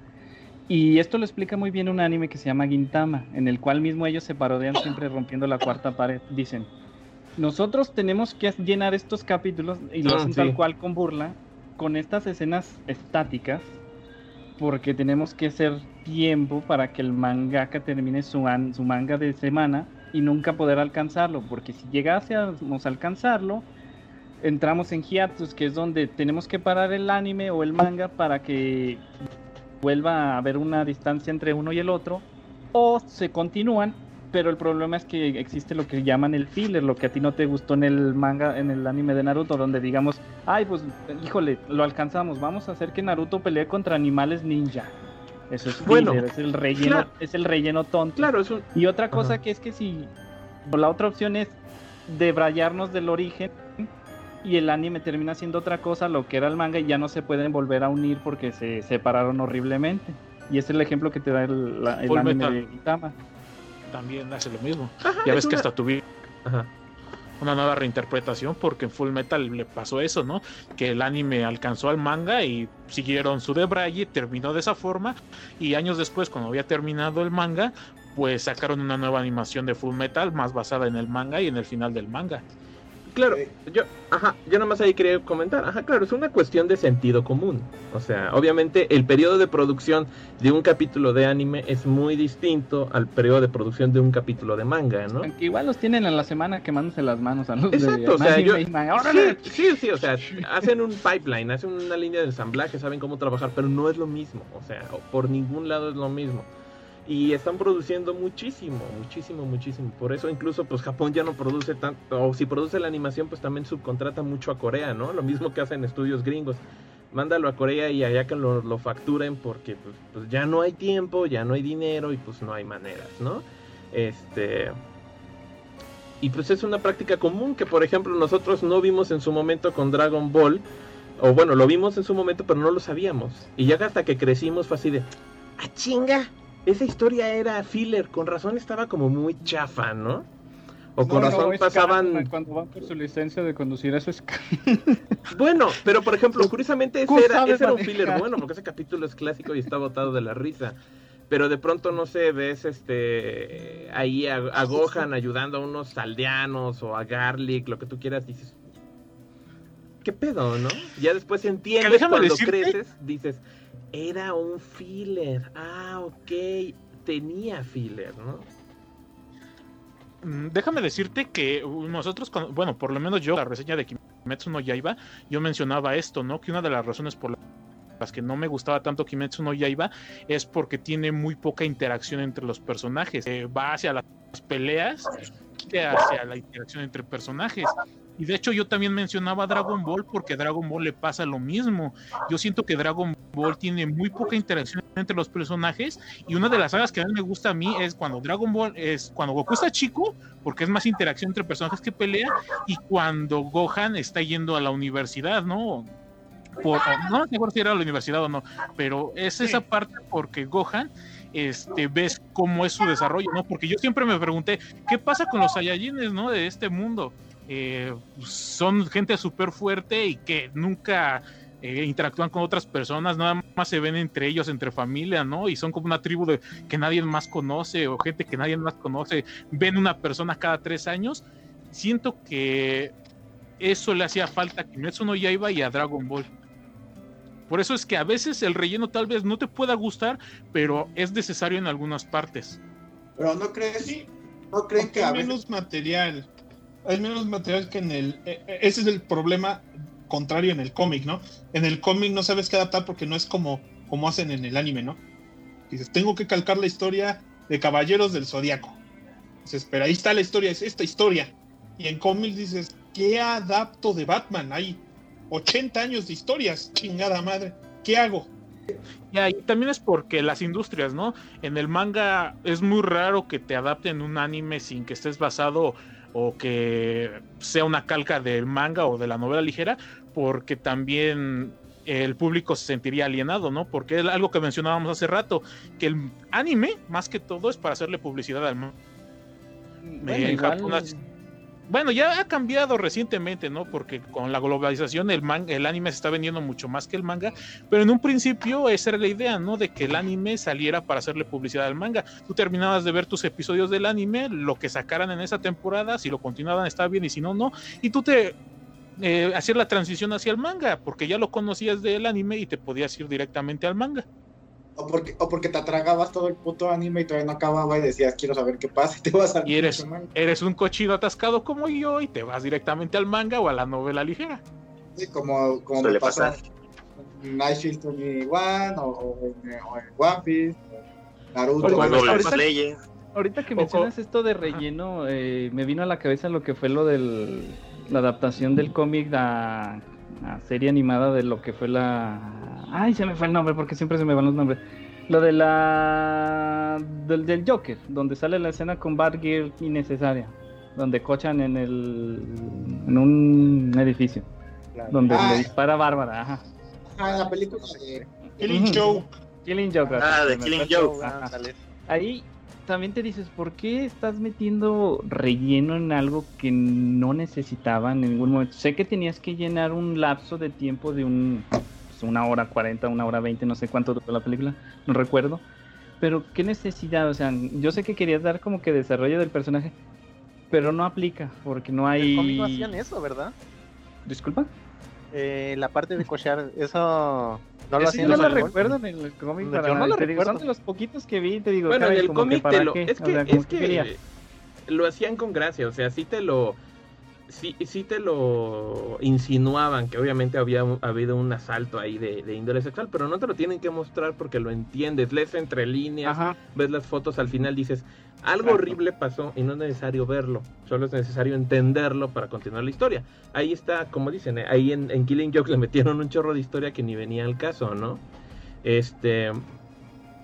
Y que sí, se da, se da también este, de una o de otra manera. No sé, ahorita me viene a la mente, por ejemplo, los videojuegos de Batman, cuando sacaron Arkham Origins. Arkham Origins es más o menos como un filler, es como un relleno para hacer tiempo en el que Estudio Grande decía, vamos a sacar el que sigue, vamos a sacar el Arkham Knight.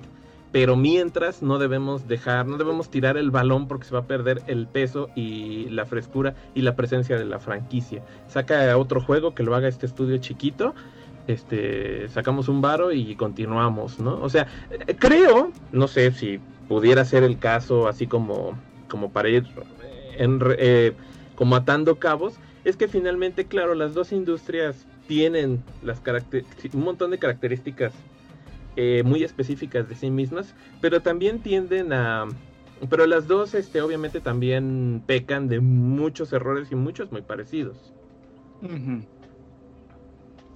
Sí, yo, yo creo que es a nivel cultural e histórico. O sea, porque por decirlo, si lo notas, yo lo he visto en videos sobre Japón y tú ves que la gente en Japón sí es fiel a ciertas marcas, a Sabritas Japón, pero no esperan todos los días estar comiendo papas adobadas o no esperan todos los días estar tomando la Coca-Cola del mismo sabor. O sea, hay mucho producto de temporada, les gusta estar consumiendo cosas nuevas. Entonces dicen, no, es que sacaron la coca de cristal, pero ya se dejó de vender porque nada más era, ahora está la coca con té verde. Y Estados Unidos es muy distinto. Estados Unidos cada semana la gente o cada día quiere tomar su Coca-Cola clásica. Por eso es más común que en el cómic americano también todos los días la gente quiera seguir leyendo Batman. Y los japoneses no, son en- no tienen ese aspecto. El problema también con las licencias de cómics siempre fue que cómo les afectó la Segunda Guerra Mundial. Los autores de los cómics importantes se fueron a la Segunda Guerra Mundial le dejaron los cómics a las corporaciones. Y eso dejó un precedente, que fue que esos, solo esos personajes, Superman, Batman, la Mujer Maravilla, Spider-Man, todos, se quedaron en la empresa. Y es algo que no pasó en la Jump, porque el cómic o el manga principal de J- Jump y todos ellos surgió después de los 50, o sea, la industria general del manga nació después de los 50 y no tuvieron ese problema, entonces nunca, o sea, si no hubiera habido ese problema, a lo mejor Batman también habría sido un cómic de actor y el cómic de- americano, pero son situaciones históricas y culturales los que los diferencian y la ventaja para nosotros es que podemos leer manga y cómic al mismo tiempo. Pues sí, eh, como lo mencionabas, de hecho esto lo, se mencionaba bastante al principio, que son, yo lo mencionaba bastante al principio, que son dos este, culturas diferentes, ¿no? Y que son, por eso lo mencionaba de que en Occidente están muy, ¿cómo decirlo? Están muy representados por lo que las masas quieren. Eh, y yo lo, eh, ustedes lo mencionaban, ¿no? Con Marvel y esto de la corrección política que le ha afectado y le sigue afectando en algunos personajes. Yo veía recientemente de que iban a sacar personajes que eran incluyentes, ¿no? Una tipa con sobrepeso lesbiana, un tipo que tuitea, no sé, vi algo extraño de eso. Un vampiro que es este transgénero. Y transexual transilvano. Entonces yo. Entonces, este eh, eso es lo que mencionábamos también en otro programa nosotros, que las, cada industria es representante de su propio este, consumidor, ¿no? Y lo malo es cuando la industria es afectado por el consumidor terceros. Yo lo mencionaba en el aspecto de que esta corrección política del occidente ya está empezando a afectar a las publicaciones de Japón, del oriente, en el manga. Eh, hace tiempo veíamos como la ONU le decía a Japón que tuviera cuidado y que dejara de publicar personajes lolis. Eh, también hace tiempo lo mencionaba con este personaje que tenía pechos muy grandes. Y eso es creo que un problema porque al final tú, no veo la razón por la que lo hagan. Porque existen tantos este, géneros y subgéneros en el manga que si realmente la gente que vea esto los viera, sabría que hay una representación de lo que ellos están buscando. Sí, sí, sí. Es que, por ejemplo, eso sí afecta bastante en el aspecto de que ahora Japón o Estados Unidos quieren entrar a nosotros y pues tienes, por ejemplo, cosas horribles como la película fea, nefasta de Death Note hecha en Estados Unidos, que dices que... o la de Dragon Ball para Dragon Ball. Evolution. Ajá, y por, y por otro lado, pues tienes igual este, cosas horribles que pasaron en su momento, las tortugas ninja japonesas. O el Spider-Man japonés. O el Spider japonés, que, ahorita, Estados Unidos lo toma muy cotorramente y hasta lo saca en su línea de de Spider-Verse, pero pues, en general el de Spider-Man con su robot era una, una, muy mala, ¿no? Eh, en una noticia ¿Qué, nosotros... Leopaldón? En una noticia nosotros comentábamos que el Kodansha, si mal no me equivoco, era, o era Kadokawa, no me acuerdo, eh, estaba publicando en su sitio web en donde preguntaba a, los este a los fans, les decía que les iba a pagar dinero si ellos les daban una retroalimentación del futuro del manga, ¿no? Ellos qué esperaban en el futuro del manga y nosotros traíamos esta noticia y nosotros comentábamos que se queden cerrados, ¿no? Puede ser un pero, que sí, que se cierren al público, ¿no? Porque una de las cosas más importantes que a mi parecer hace al manga es que es un, son historias creadas para japoneses, hechas para japoneses por japoneses que no están influenciadas por o muy poco influenciadas por el occidente entonces nos parecen historias pues bastante diferentes, ¿no? Porque pues puedes ver historias de un grupo de idols, puedes ver historias de, no lo sé, de ah, modelos, de cosas, de cualquier cosa, porque en Oriente no se ve mal y eso es lo que ellos buscan. Entonces puedes ver un sinfín de historias. Entonces yo comentaba eso, de que me gustaría de que se cerraran más al público extranjero y que eh, ellos este, empezaran a sacar historias más hechas para el público extranjero, porque pues, al final si no se terminaría convirtiendo el manga más que todo en un cómic japonés. Sí, sí, sí. Sí, sí puede pasar, pero pues bueno, al final de cuentas, de todas maneras, eh, eh, siempre va a haber como esa intención de quererse globalizar porque pues ahora el mundo funciona así. pues ya ves que la misma Shonen Jump sacó su su concurso, ¿no? Para, para nuevos mangas y lo abrió a todo el mundo y dijo, no importa si eres de México, de Brasil, de Estados Unidos, de Panamá o de donde sea. Ya, pero ese es, tiene años, si mal no me equivoco, saliendo ese concurso. De hecho, ah, Radian, Radian es francés que está bien feo, por cierto. Uh, todo Dios. Ah, todos feo, de todos modos. Quiero gente de todos, pero tiene que ser bien japonés. Ahorita, referente a lo que mencionó este Kuro del cómo está infectando esto en ambos lados, ya sea cómics y manga. Eh, escuché de una persona que sigo en YouTube que los problemas que generaron lo que fue Catwoman con sus cómics, que simplemente no pudieron desarrollar el personaje y terminó siendo simplemente un personaje que, ah, eres lesbiana, ese es tu quirk, no puedes, no te podemos desarrollar más allá de eso. O el problema de Iron Man, Iron Man, la, cuando fue la, la chica de color negro o Thor mujer. Eh, ¿Cómo se sienten en ese sentido ustedes, o sea, de, esos, de esos cambios que dicen, tienes que pasar la antorcha porque queremos meter de ley estos personajes para que llenen una agenda?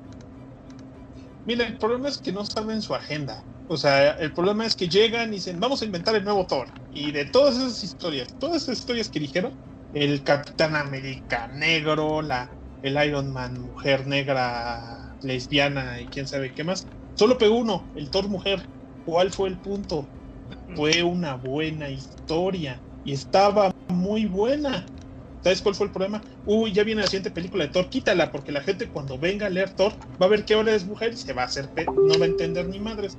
Regrésalo. Y entonces te quedas con muchas historias que se cortan por eso. O sea, dices, ah, es que ahora hay el tercer Robin o el cuarto Robin y la chingada. dices, ah, sí, pero vamos a regresar al otro porque la película que hicimos tiene a este otro Robin. O Linterna Verde. Ya no quiero el tercer Linterna Verde porque en las películas sale el segundo. Entonces, y de todos modos sabemos que... Esto no se facilitaría como dices, o sea, la industria del cómic permite esto de que varios artistas manipulen al personaje y dejar que ambas series continúen su ritmo. O sea, yo entiendo, o sea, como dices, si salió buena, ¿por qué limitarla? Si estás viendo un auge y estás viendo que estás jalando, ¿por qué ahora que estás viendo estos personajes, digamos, eh, voy a poner de ejemplo lo que está pasando con Marvel Avengers, las películas y el juego nuevo, que se están quejando que por qué no se parecen a los personajes del, de la película.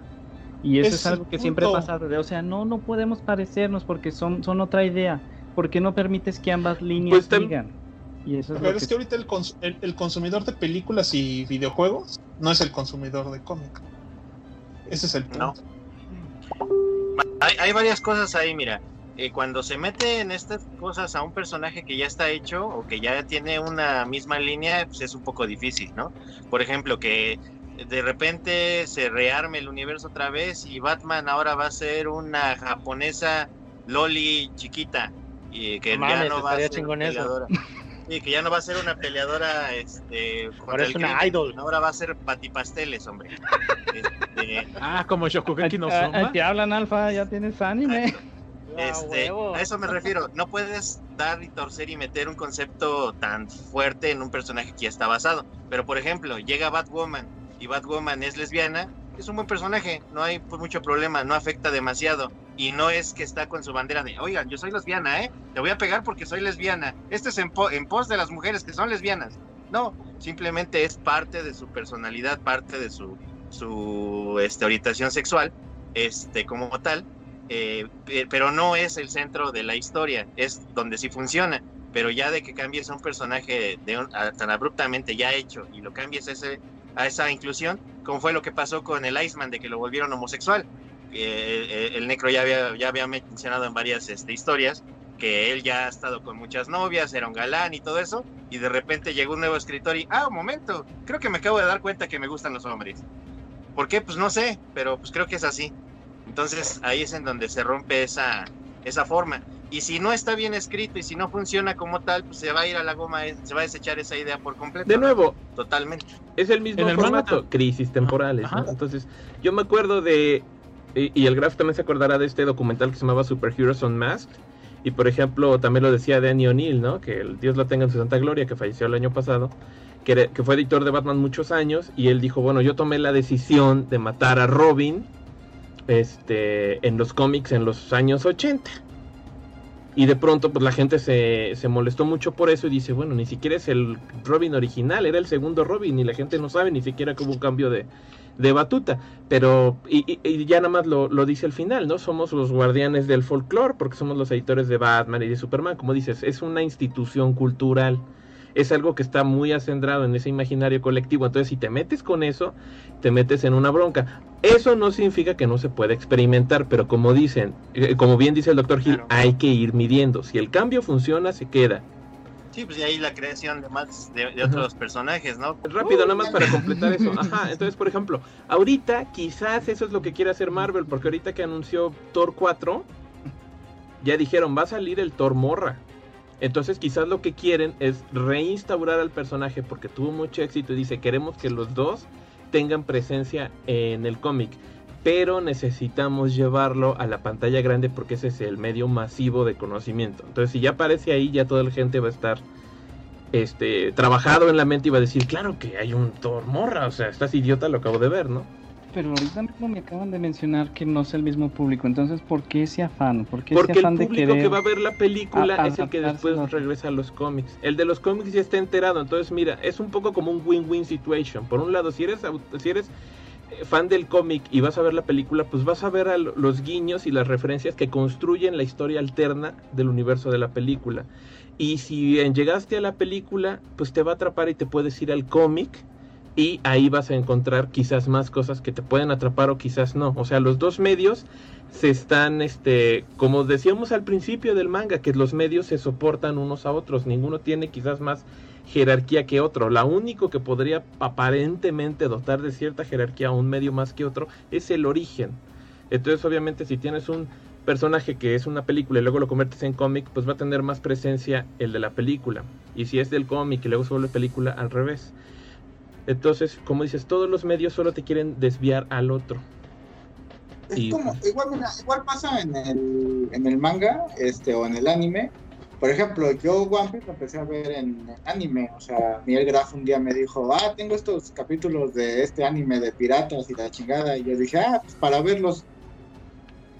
Ahorita, el 25 de diciembre, que pues, normalmente estás con la familia, pero pues en lo que cocinas. Pero pues no quiere. si yo soy este antisocial, pues digo, pues chingue su madre, voy a ver One Piece, a ver de, de qué trata, y, y dices, pues, es la mamada, está chingón, y después este, dices, ay güey, no mames, pues esto ya se acabó en el anime, bueno, o sea, ya llegué hasta donde van y quiero saber qué pasa y me cuentan manga, van más adelantados, pues vámonos al manga, ¿no? Y ya te tragas todo el manga y dices, puta madre, güey, ya, ya, ya dibuja más rápido, pinche Oda. Ujú. O este, o por ejemplo, igual este, en Dragon Ball Super, ahorita igual hay mucho debate entre los fans. Ya ves que Dragon Ball para empezar aquí en México es así como el segundo Cristo, entonces este, chingo de gente mama. Ya vienen los libros de historia, la historia de Goku, después de. Miguel Hidalgo. Pero, pero mucha gente que mama Goku o que les encanta este Dragon Ball odian Dragon Ball Super. Entonces dice, A huevo. Ajá, entonces dices, Mira. dices, pues que, que también hay que haces, ¿no? Pues agarras y dices, pues le continúo y ya habrá quien sí le guste. Lo mismo pasa en el cómic. Este, mucha gente dice, ay, no, es que está horrible el, el- eh, la Kamala Khan, este, la misma Marvel nueva y, y otro y otro sector dice, no, no es cierto, estás pendejo, está bien chingón la Kamala Khan, ¿no? Entonces, pues ahí, ahí pues le tienes que ir medio mediando, pues, valga la redundancia. Kam- Kamala Khan es Miss Marvel, la nueva Miss Marvel. Porque creo que nunca le hemos dicho por su nombre. Este, y todos, ¿quién Lo es dije yo hace Es la que le tumbó No, el es poder Capitana. Marvel. Es la- Señala- Miss Marvel Sí, es o la sea, del traje no. negro, la del traje negro o la del la- era que traía traje negro, pero que después se convirtió en la Capitana Marvel de las películas. No. A esa le quitó los poderes Rogue. La otra es una que cuando, cuando la otra cambió de título, dijo, ay, yo soy fan de Miss Marvel y ahora ya es Capitana Marvel, pues yo me voy a quedar con el nombre. Y ella como que se estira y tiene más bien aventuras de adolescente a la Spider-Man de los 60s. O sea, porque más su problema es que es- combina sus problemas de cultura musulmana con sus problemas de Pensé que era adolescente latina. sus problemas de, poderes la hacen explotar.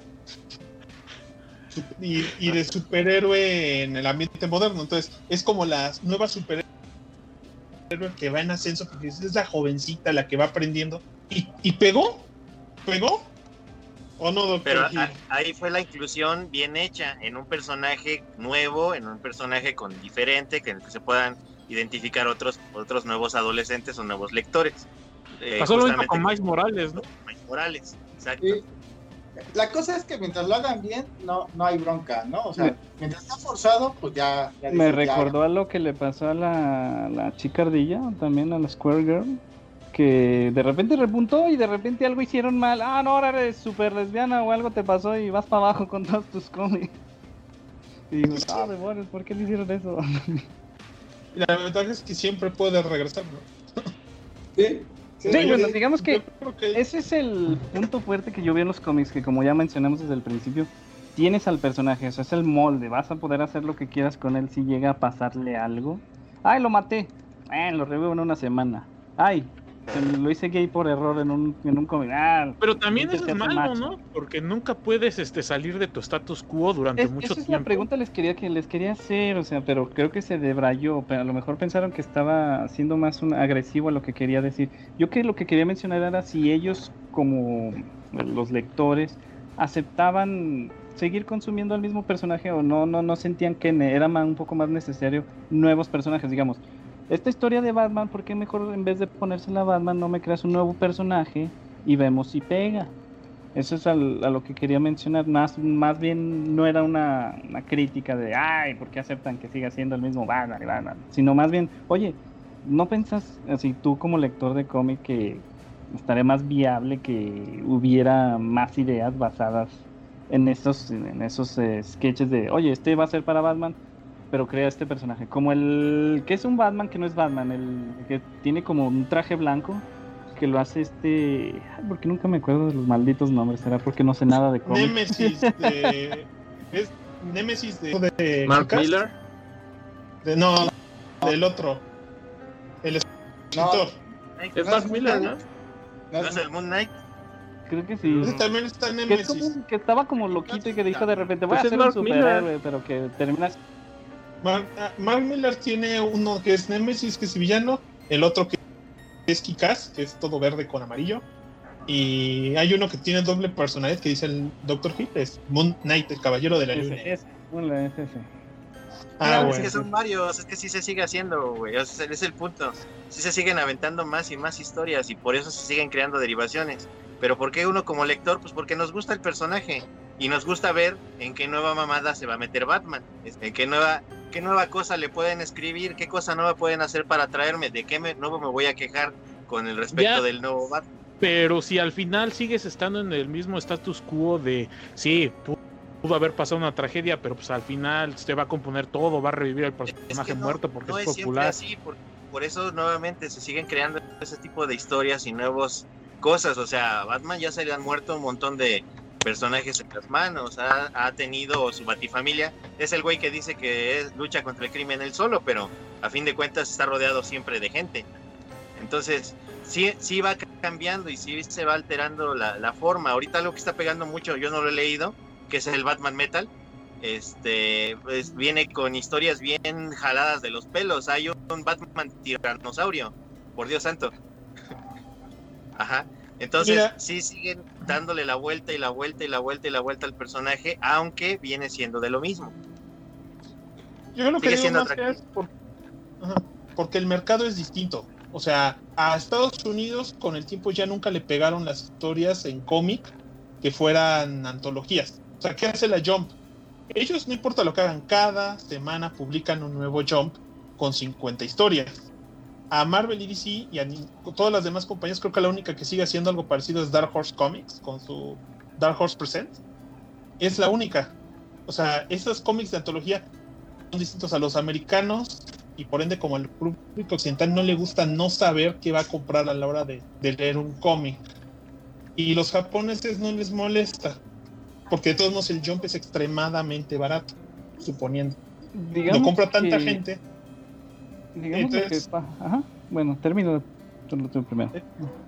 Sí, entonces al final de cuentas sabes que a lo mejor compras el jump y te van a gustar cinco historias mínimo y otras no. Y de todos modos ese manga lo vas a tirar a la basura y los Estados Unidos no es como que ya compré el cómic, es ese ya es de colección o ese ya es de mi colección, entonces yo quiero saber lo que voy a comprar. Entonces hacer una historia con un nuevo personaje es mucho riesgo, implica eh, sacar licencias, volver a sacar derechos de autor, hacer nuevas publicaciones, cosa que en Japón no es tan problemático. En Estados Unidos ya saben cómo son, y entonces, pues, o sea, hace muchos años, aún en los 80 había publicaciones de antología, pero las últimas fueron, ¿qué? Los valientes y los atrevidos, ¿y qué hacían? Ponían el nuevo superhéroe junto a Batman.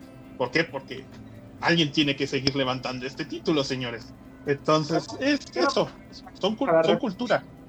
Ya nada más para resumir y este y contestar, yo creo que la pregunta así básicamente es sí, sí estamos dispuestos a tener personajes nuevos en los cómics, siempre y cuando estén bien escritos. Y no, no estamos dispuestos a que a Batman lo vuelvan una loli o que a Spider-Man lo vuelvan, lo Oye, vuelvan pero una- podría ser la mejor Loli nocturna del... Exactamente. Yo digo que es una buena idea. Pasteles, Siempre y de cuando esté bien escrita. Idea millonaria. Ok, Si, entonces... sa- si sacaron al Batman Ninja, pueden sacar cualquier cosa. Batman Ninja Ay, a mí me gusta. Ahí la tengo. Visualmente es hermosa, visualmente es hermosa. cosa, pero argumentalmente es una basura. Entonces a lo que yo podría llegar sí es lo que dijo Kuro, o sea, los personajes de los cómics equivalen a la temática que toma el manga, porque digamos, aquí se agarra el Isekai y cualquier persona agarra y hace lo que quiera con el Isekai. De este lado agarras a Batman y cualquier persona hace lo que quiere con Batman. Algo hay de Sí. eso. Es, O sea, Y digamos, y si te llegas a aburrir, si te llegas a aburrir en ambos lados, puedes optar por autores que son foráneos, como ya mencionaron, gente de Europa, eh, Reino Unido o otros países. Y en este caso, ahorita, digamos, el auge que estoy viendo en, en- en Japón o en el, digamos, en el manga japonés o como lo quieras llamar, cómic japonés, es que están agarrando los manguas, que es el O manga chino. coreano. Ahorita yo no sé si han estado viendo que están dos series que pegaron mucho, que fue Torre de Dios y el Dios de las de la de High Ah, School, ese lo estaba mencionando el. Necro. Am- ambos son manguas que vienen de una página que se llama Webtoon, donde da igual que con los mangas, cualquier puede publicar, pero abunda más lo que es de Corea. Y dices, ok, ya me aburrí de lo del manga, vámonos ahora a los coreanos a que nos los avienten. Los y he visto, manguas o los manjuas. ajá, y he visto que el, el ritmo o el desarrollo del manga es más parecido al cómic, porque son viñetas grandes donde hay más acción y no es donde es el texto como en el manga donde está atascado. Y te digo, como que ciertamente te digo, ah, ya me aburrí de esta cosa, vámonos a la otra. Y igual forma puede funcionar en ambos lados. No sé si, bueno, para mí más Sí. bien es como siento que funciona esto. Ya Sí, como sí, sí, para sí, estar concluyendo. Yo creo, yo creo Sí. que los fans en general de cualquier cosa este, se molestan, se, se molestarían, nos, nos molestamos si nos cambian al personaje. O sea, si a mí el día de mañana me dicen, ah, es que Luffy ya no es el güey de sombrero de paja, este, delgadito que tiene la Gomu Gomu, ahora este Luffy este, se transformó en, en, en un, no sé, una pinche este, bola de pelos, güey, que tiene los poderes de, de crear pasteles Gomu Gomu, chinga tu madre, quiero seguir. diría que le hicieron una figura de mujer a Luffy. Le hicieron mujer en una figura. Ah, sí. Es para gente co- como el, como el Necro que solo colecciona monas chinas, dice, quiero un Luffy, pero solo compro monas. Ah, Luffy mona. Ah, alguien es un genio. Un nombre de cultura. Pero pues yo diría que, no sé si ya entremos a, ahora sí ya Pues sí, ¿no? cerramos. Porque Entonces, en conclusiones, Ah, empezamos a cerrar la Ya cayeron gordo, ya cierren esa madre. Sí, dale, estos güeyes no entienden, güey, comiqueros. El manga ganó, es lo que importa. Sí, Bueno, sí, sí. muy bien, señores. Ya vamos cerrando esto. No olviden, señores, que está que cada semana estamos aquí en el Saga Podcast en YouTube y por ahora en Facebook porque el, el Twitch se puso pendejo. Este, no olviden que nos pueden seguir en nuestras redes sociales en YouTube, Twitter, Facebook, Instagram, iBox como Diagonal Saga Podcast y nos pueden escuchar en iTunes, en Google Podcast, aparentemente es real, Anchor y Spotify. Son las que tenemos. Todas las demás no sé. Y en línea roja, ¿dónde la encuentran? Eh, nosotros pueden buscarnos en Facebook, en iBox, en todos los lugares también, como Línea Roja Podcast. Y pues, ¿qué más decir, gente? Pues yo soy Kurohige Teach y mis compañeros, Alpha, Bridge. Ganó el manga. no es cierto. Eh, a ver, antes de que cierren, antes de que se despidan, recomiéndense cada uno un manga, un cómic, así que no sea tan, tan acá de mainstream.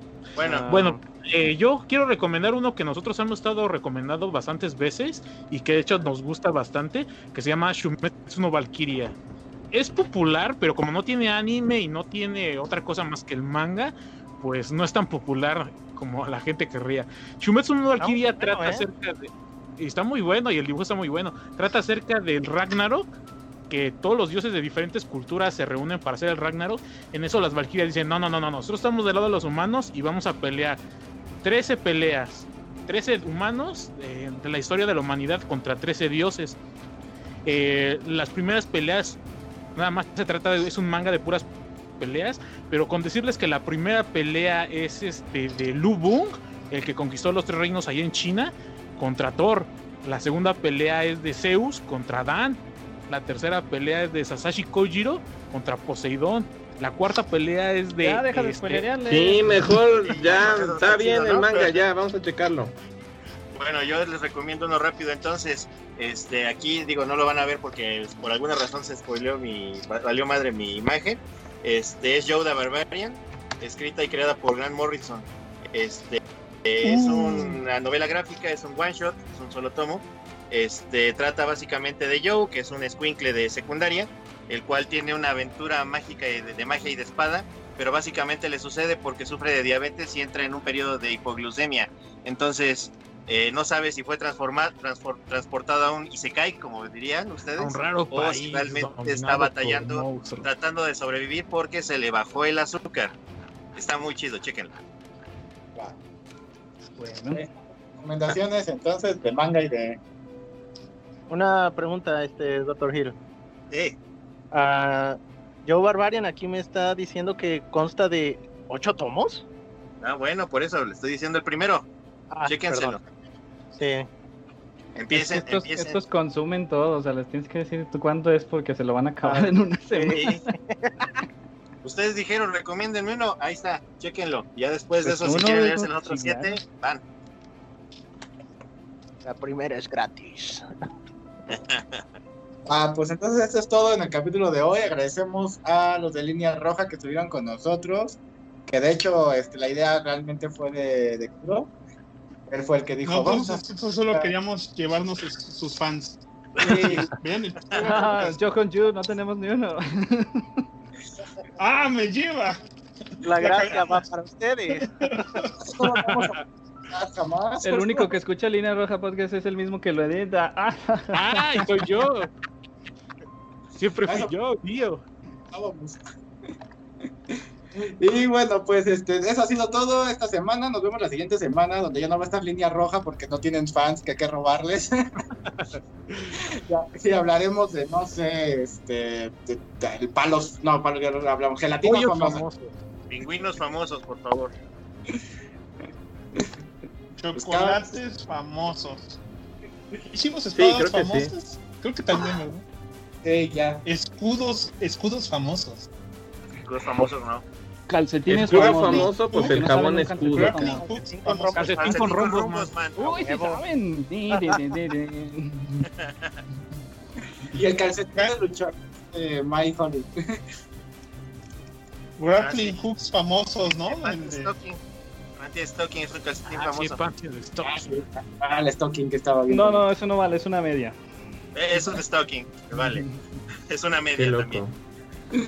Y no olviden, muy bien señor, entonces no olviden que también nos pueden apoyar en Patreon, como Patreon Saga- Diagonal Saga Podcast. Si quieren ayudar a, a Línea Roja, también en Patreon Diagonal Saga Podcast. Ahí llega todo el dinero, nos volamos, chingue su madre.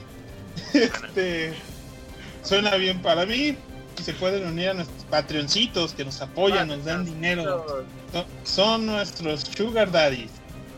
Bueno, no, porque no, no, no nos han sacado de chambear. Este. No. Pero se les acepta porque son, son bien chidos. Gastan su dinero en Saga Podcast en vez de Monachín. Entonces, eso es todo de Saga semana. Podcast. Y línea roja de esta semana. Sale pues, nos vemos, gente. Tsutsuku. Lavan.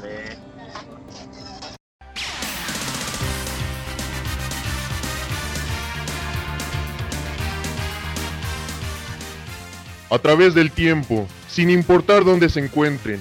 La voz de la saga siempre será escuchada, pues cuando tratar de salvar el mundo se refiere, otros pueden hacer ese trabajo. Nosotros solo hacemos podcast. Pendejo.